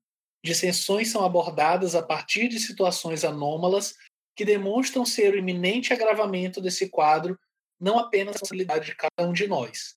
A crise como que ganha vida própria e se move em nossas entranhas, tornando-nos seus dependentes. Lynch não oferece ao espectador um livro de imagens. Ao contrário, rejeita o que estamos habituados a ver facilmente no filme. No entanto, ainda que não agrade a maioria, sua obra cumpre o objetivo maior do cinema de pensamento, semear com um pouco de rigor e lucidez a consciência do público. Eu acho que o, o texto, apesar de não ser sobre isso, mas esse trechinho aqui que eu, que eu destaquei, ele fala muito sobre esse nosso debate de hoje e ele fala muito sobre é, o que é para mim esse cinema do Lynch. Como eu comentei lá no começo, é esse cinema de revelar e desnudar esse, essa farsa, esse sonho é, de pesadelo que é esse American Dream, né? esse, esse American Way of Life, que é um mundo que Hollywood ajuda a dispersar esse mundo fantasioso e que dentro dele, né, a partir dele, com base nas engrenagens dele, o Lynch constrói várias obras que vão justamente negar esse status quo, que vão negar é, várias coisas que estão aí postas, sabe? Ele não é um cineasta que vem para de fato questionar a condição social como um todo, no sentido de negar a estrutura, mas ele vem como um cineasta questionador e ele faz isso dentro do seu próprio método, como a gente comentou lá no começo. É difícil a gente é, aglomerar, a gente é, colocar o Lynch numa caixinha, citar ele como isso ou como aquilo, porque o cinema dele é muito complexo e é um cinema muito vasto. Mas, ao mesmo tempo, é sim esse cinema que não deixa de contestar em algum ponto, mas que ainda assim ele não deixa de fazer a gente sonhar, a gente acreditar, a gente sentir que há algo de belo no fazer o cinema e que há uma potência imagética gigantesca né, na sétima arte e que não vai ser esse ano que a gente teve afastado de fato das grandes telas que vai é, fazer a gente desistir de fato de viver, de respirar, enfim. de, de fazer cinema até, né? É, e partindo, enfim, para o meu top 3, depois dessa elucubração é, gigantesca, né?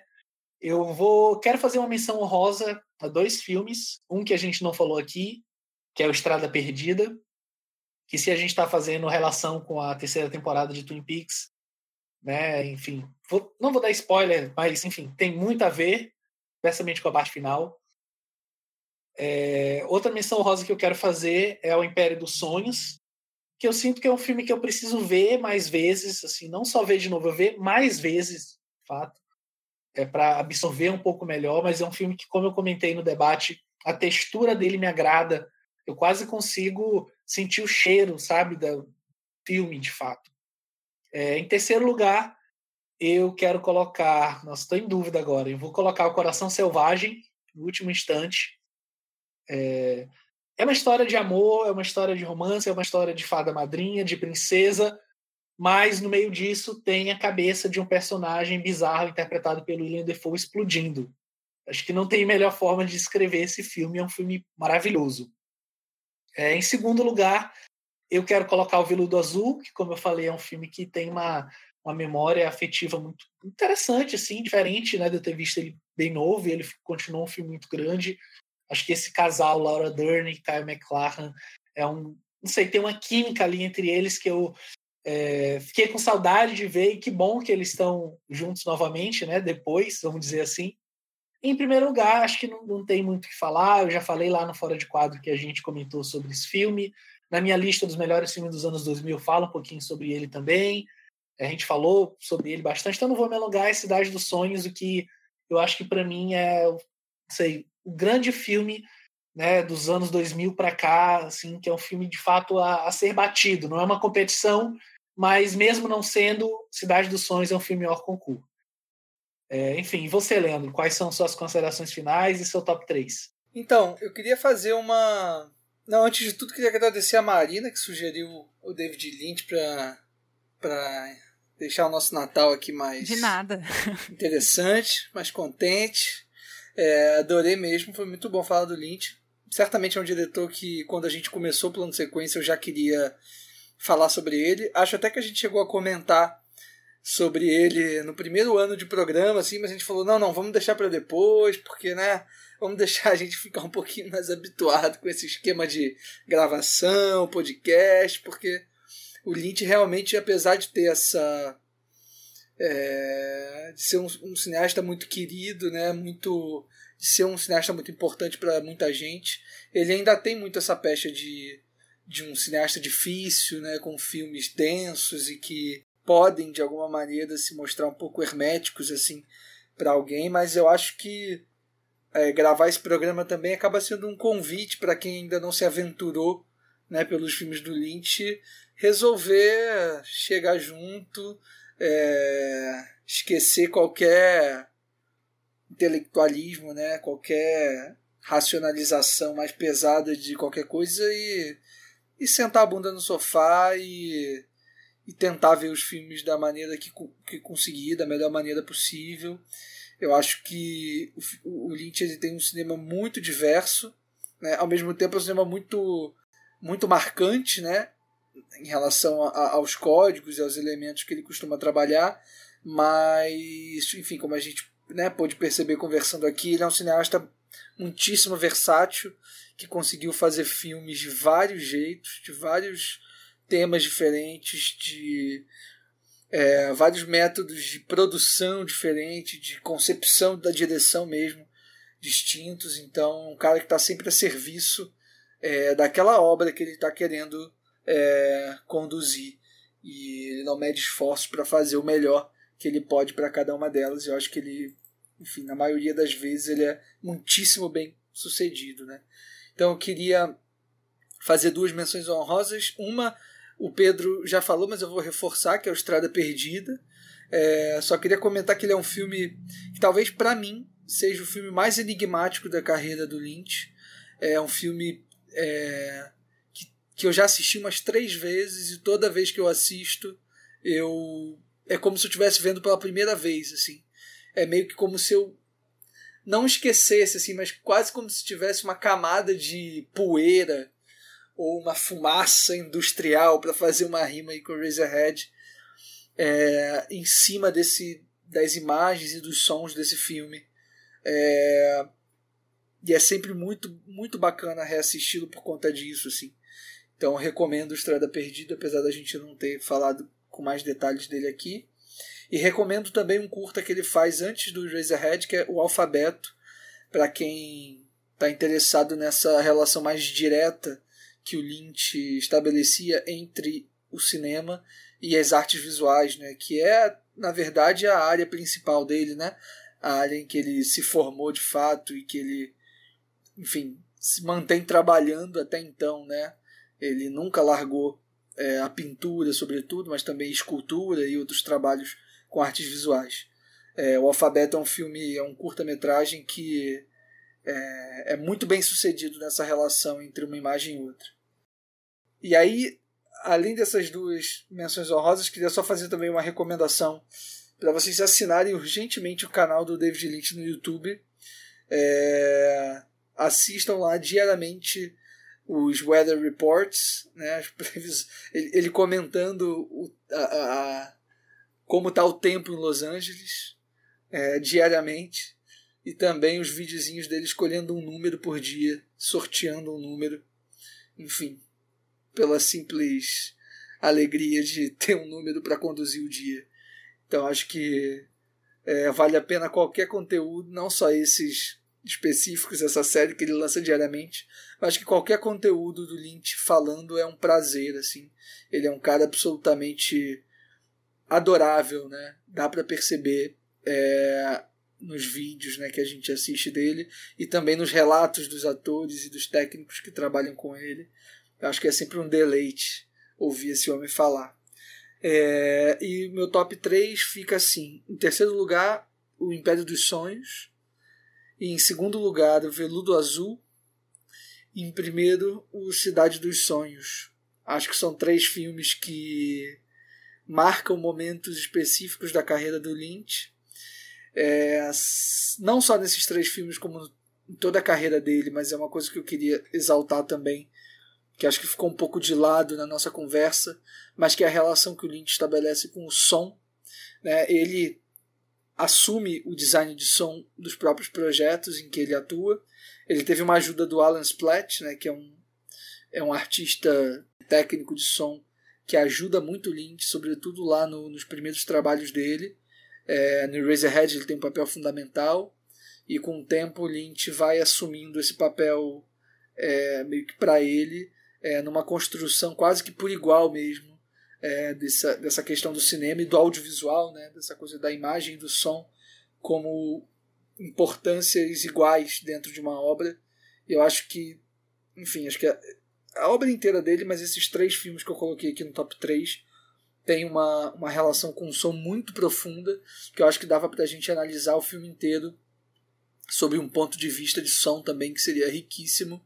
Mas eu acho que a gente no papo conseguiu mesclar as coisas também, porque obviamente está tudo muito junto, né? Em prol de um objetivo final, de uma, de uma expressividade final que ele quer trabalhar. Mas é isso, gente. Obrigado demais aí pelo programa. Foi ótimo é, tá aqui gravando com vocês nesse finalzinho de dezembro. Que 2020 acabe logo, né, gente? Que venha 2021. Não, já deu, gente. Eu quero meu cinema de volta. Quero a vacina e o cinema de volta. Vem vacina, pelo amor de Deus. E é, é assim, fechar com David Lynch é um negócio assim. É, eu acho que nem se a gente organizasse, é, pensasse, organi é, programasse isso no começo do, do PS, a gente conseguiria chegar ao ponto de, no ano de 2020, um ano tão, tão surreal, a gente fechar com David Lynch, assim, pra, que é para começar 2021 de maneira positiva, reflexiva, pensar um pouquinho em tudo o que aconteceu nesse ano de 2020 e, e bola para frente. E antes de, de, só de, antes de falar do meu top 3, eu queria mandar um grande abraço para a professora Tatiana Carvalho, que é uma professora que usou apresentou um vídeo nosso, um vídeo que eu, Pedro Marini, a gente produz lá no Artcines. Ela apresentou num evento, numa oficina Quilombo, Quilombo Cinema. Ela apresentou um vídeo sobre o Mambete. E aí o, o Egberto, que foi que alertou, ele alertou o Pedro, falando que reconheceu a voz do Pedro no vídeo. E, e, falou também que ela, que ela criticou muito as pessoas que simplesmente colocam o Mambete como o Godá africano, que é algo que a gente comentou bastante no programa. E fica aqui meu agradecimento à professora Tatiana que usou o vídeo.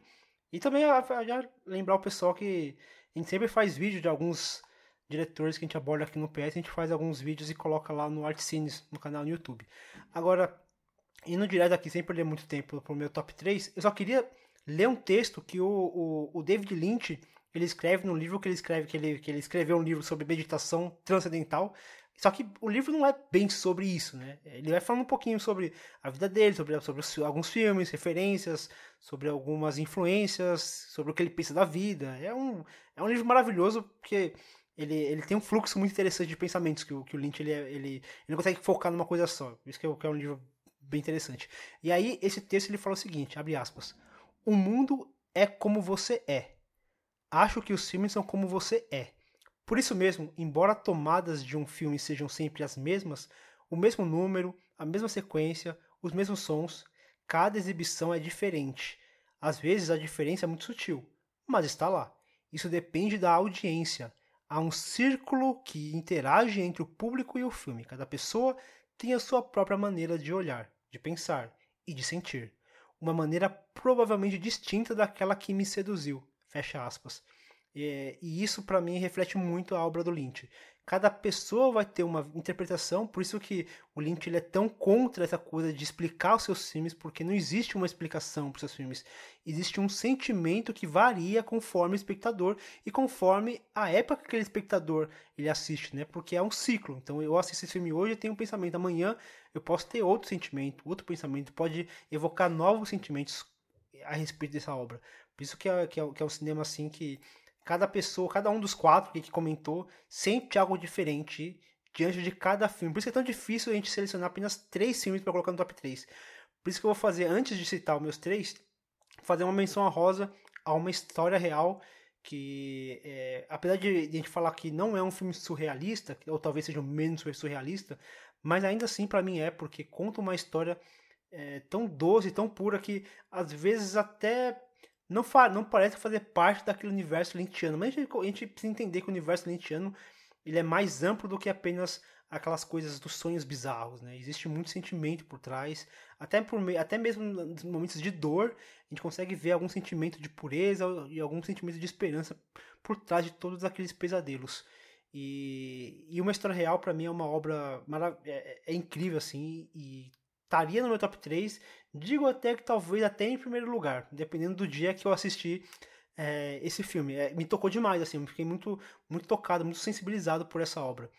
E partindo aqui para os meus três filmes, eu vou colocar em terceiro lugar Eraserhead, que para mim, por ser um, um filme de início de carreira, o, o David Lynch ele consegue é, incluir muito bem nessa, nessa, nesse primeiro trabalho toda a sua bagagem com artes plásticas. Eu acho que aqui é onde ele melhor utiliza essa linguagem.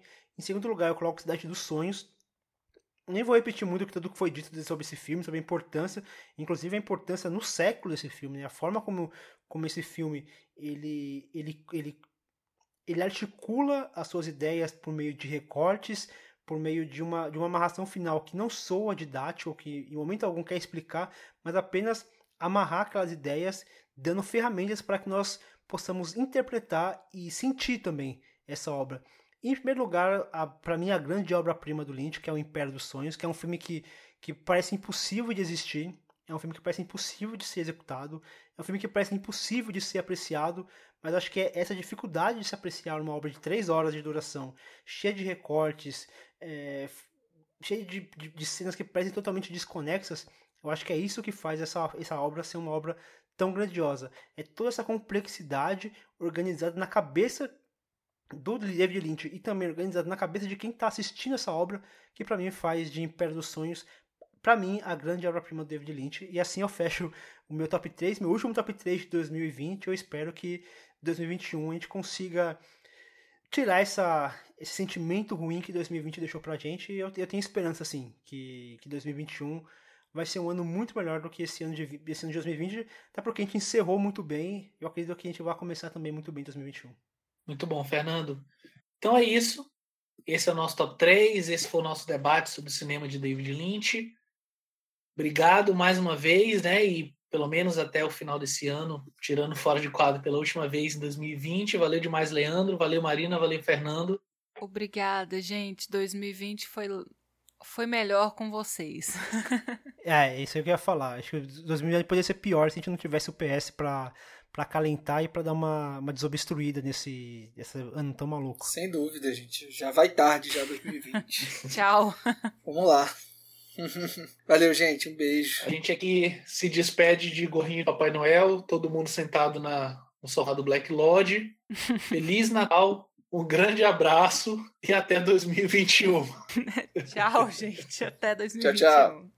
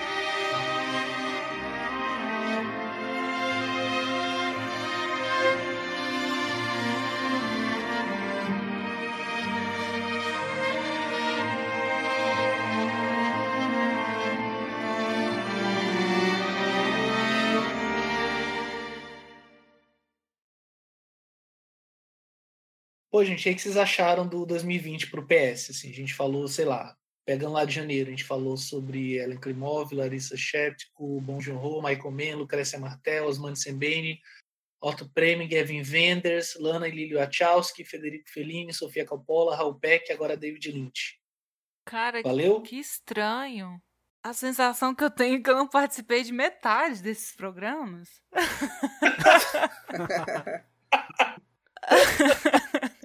Ele foi falando, eu fiquei pensando. Oi? Tipo, Peraí, o que, que a gente fala? A gente falou, o que, que, que eu falei sobre, sobre. Até o Raul Peck foi o último agora, me parece que foi distante. É, esse ano teve alguns diretores que me marcaram mais, assim. Eu acho que pela. Sei, eu acho que pela questão do isolamento, assim.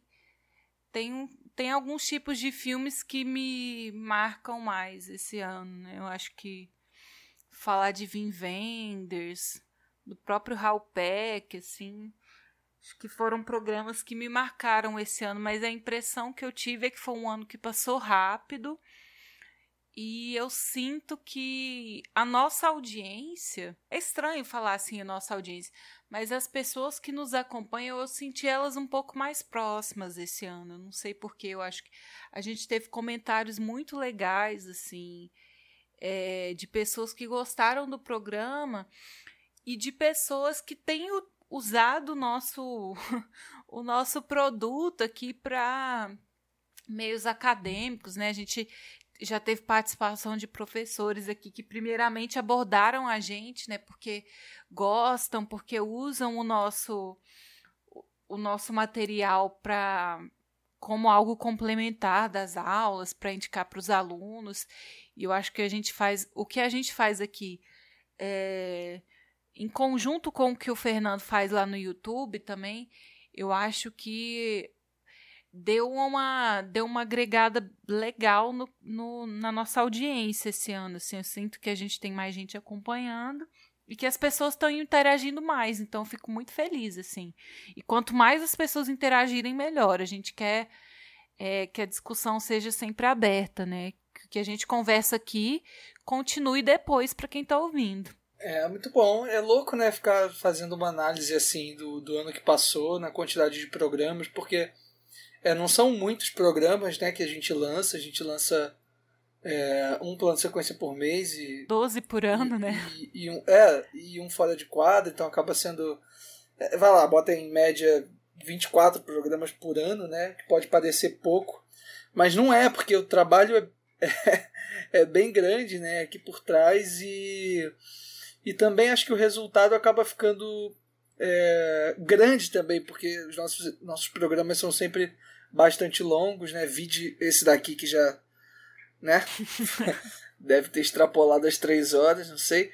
Mas é, acho muito bom, gostei de, de lembrar, assim, realmente tem coisas que o Pedro foi falando aqui, tipo, sei lá, Bong Joon-ho, é, Osman Semben, que, cara, parece que já faz anos que a gente fez esse programa, mas não, é assim... É um 2020 que não faz parte da nossa realidade, assim, pré-pandemia, né? É, sobretudo esse 2020 pré-pandemia, né? Nossa, quando a gente falou da, do Michael Mann lá em março, Bong Joon-ho, enfim. Esse programa do Michael Mann, até hoje eu sou triste, é o único plano sequência que eu não participei até hoje. Ah, você não, mas você não é. pode ver pelo lado negativo, o melhor né, que gravamos. Você na posição de espectador pela primeira vez, podendo avaliar seu trabalho imparcialmente.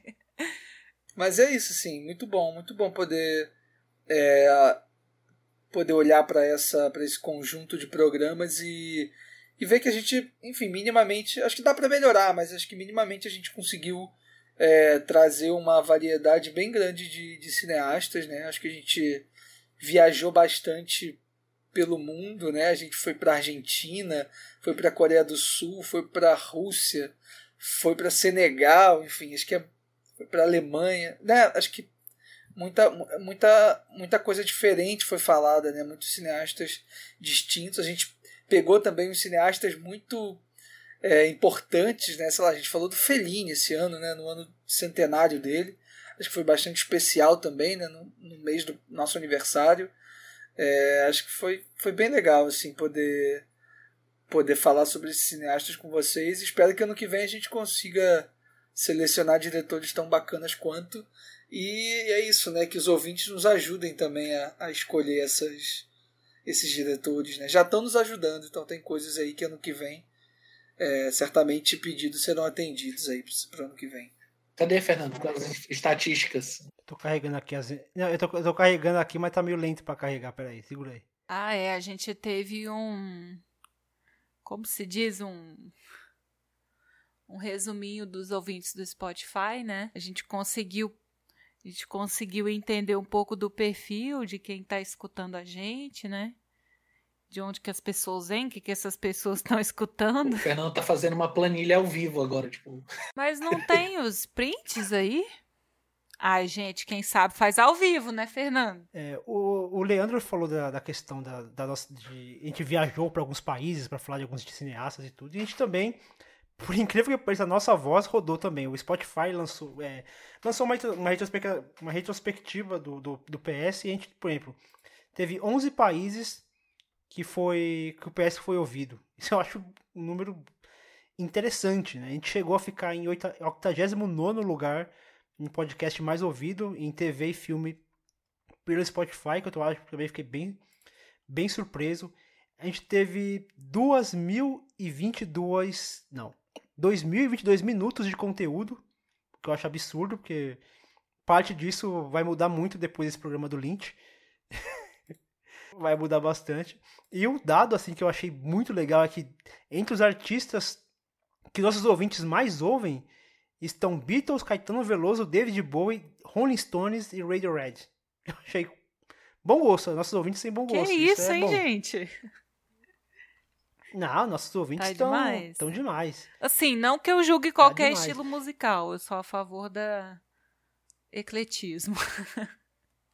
Mas é melhor que não é bom, boa música, né? Não é por nada não. Nada contra, mas é bom quando é Beatles, quando é Caetano Veloso, David Bowie, Radiohead. E assim, eu quero... É, eu, eu fiquei muito feliz com, com o que a gente fez esse ano assim de, de gravação, até porque a gente conseguiu manter uma regularidade tanto do PS quanto do fora de quadro. De repente lançou alguns fora de quadro bem interessantes, como o cinema goiano, que a gente pela primeira vez conseguiu entrevistar um cineasta. A gente falou sobre os melhores filmes de 2010, dos anos 2000. É, a gente conseguiu falar sobre a mostra no formato que também foi, foi bem bacana. Então a gente conseguiu fazer uma cobertura muito boa da mostra. Então, para além do, do plano de sequência que é, já está bem engatilhado, assim, a gente já está é, já está conseguindo manter uma, uma regularidade, um formato legal, e está cada vez encontrando mais uma forma de, de, de fazer, e acho que esse trabalho está sendo reconhecido quando a gente vê esses professores comentando sobre, sobre o nosso trabalho, indicando, utilizando esse material em aula, isso, isso faz, isso mostra que a gente está no caminho certo, é esse caminho que a gente quer, é, é tentar trazer uma bagagem, não, não apenas uma bagagem acadêmica, mas tentar se aprofundar um pouco mais na obra de diretores e diretoras e não, e não ficar apenas no mainstream. E quando a gente faz, por exemplo, a gente falou sobre a Lana e a Lila Wachowski, para mim foi maravilhoso, assim, é, enxergar uma outra camada no cinema delas. E acho que isso também agrega demais a, ao PS e, e faz com que eu queira continuar esse projeto, que por mais que dê muito trabalho, é um projeto assim que, que traz uma recompensa e me proporciona estudar esses cineastas, essas cineastas que, que muitas vezes a gente acaba vendo filmes é, esporádicos assim, mas a gente acaba não, não mergulhando. E assim, o PS permite isso, que a gente mergulhe na carreira desses, desses grandes artistas. Que bom que o nosso público tá, tá abraçando isso aí com a gente. 2020 foi um ano estranho, mas foi um ano bom para o plano de sequência. Exatamente, que 2021 venha com, com força, né? Porque a gente tá, continua super engajado, continua é, com tesão mesmo de fazer, e apesar de ter sido um ano difícil, foi para todo mundo, a gente não é diferente, é, mas a gente conseguiu manter uma certa regularidade no programa, a gente conseguiu continuar se reunindo, mesmo com dificuldades, mesmo, enfim, com problemas, a gente conseguiu se encontrar pelo menos uma, duas vezes por mês para se juntar aqui por três, três horas e meia para debater sobre um diretor, para falar sobre algum tema, para ficar jogando conversa fora. E que bom que tem gente que está nos ouvindo do lado de lá, né? Que às vezes fica a impressão de que a gente só fala. Né? Espero que esses ouvintes cheguem cada vez mais né, na gente, enfim, comentários, enfim, os feedbacks que a gente costuma receber que são, são maravilhosos, deixa a gente sempre de, de coração quentinho mesmo, né? Mas então tá bom, bora, bora, bora, bora, que a gente tem que gravar o programa ainda. Bora lá, gente.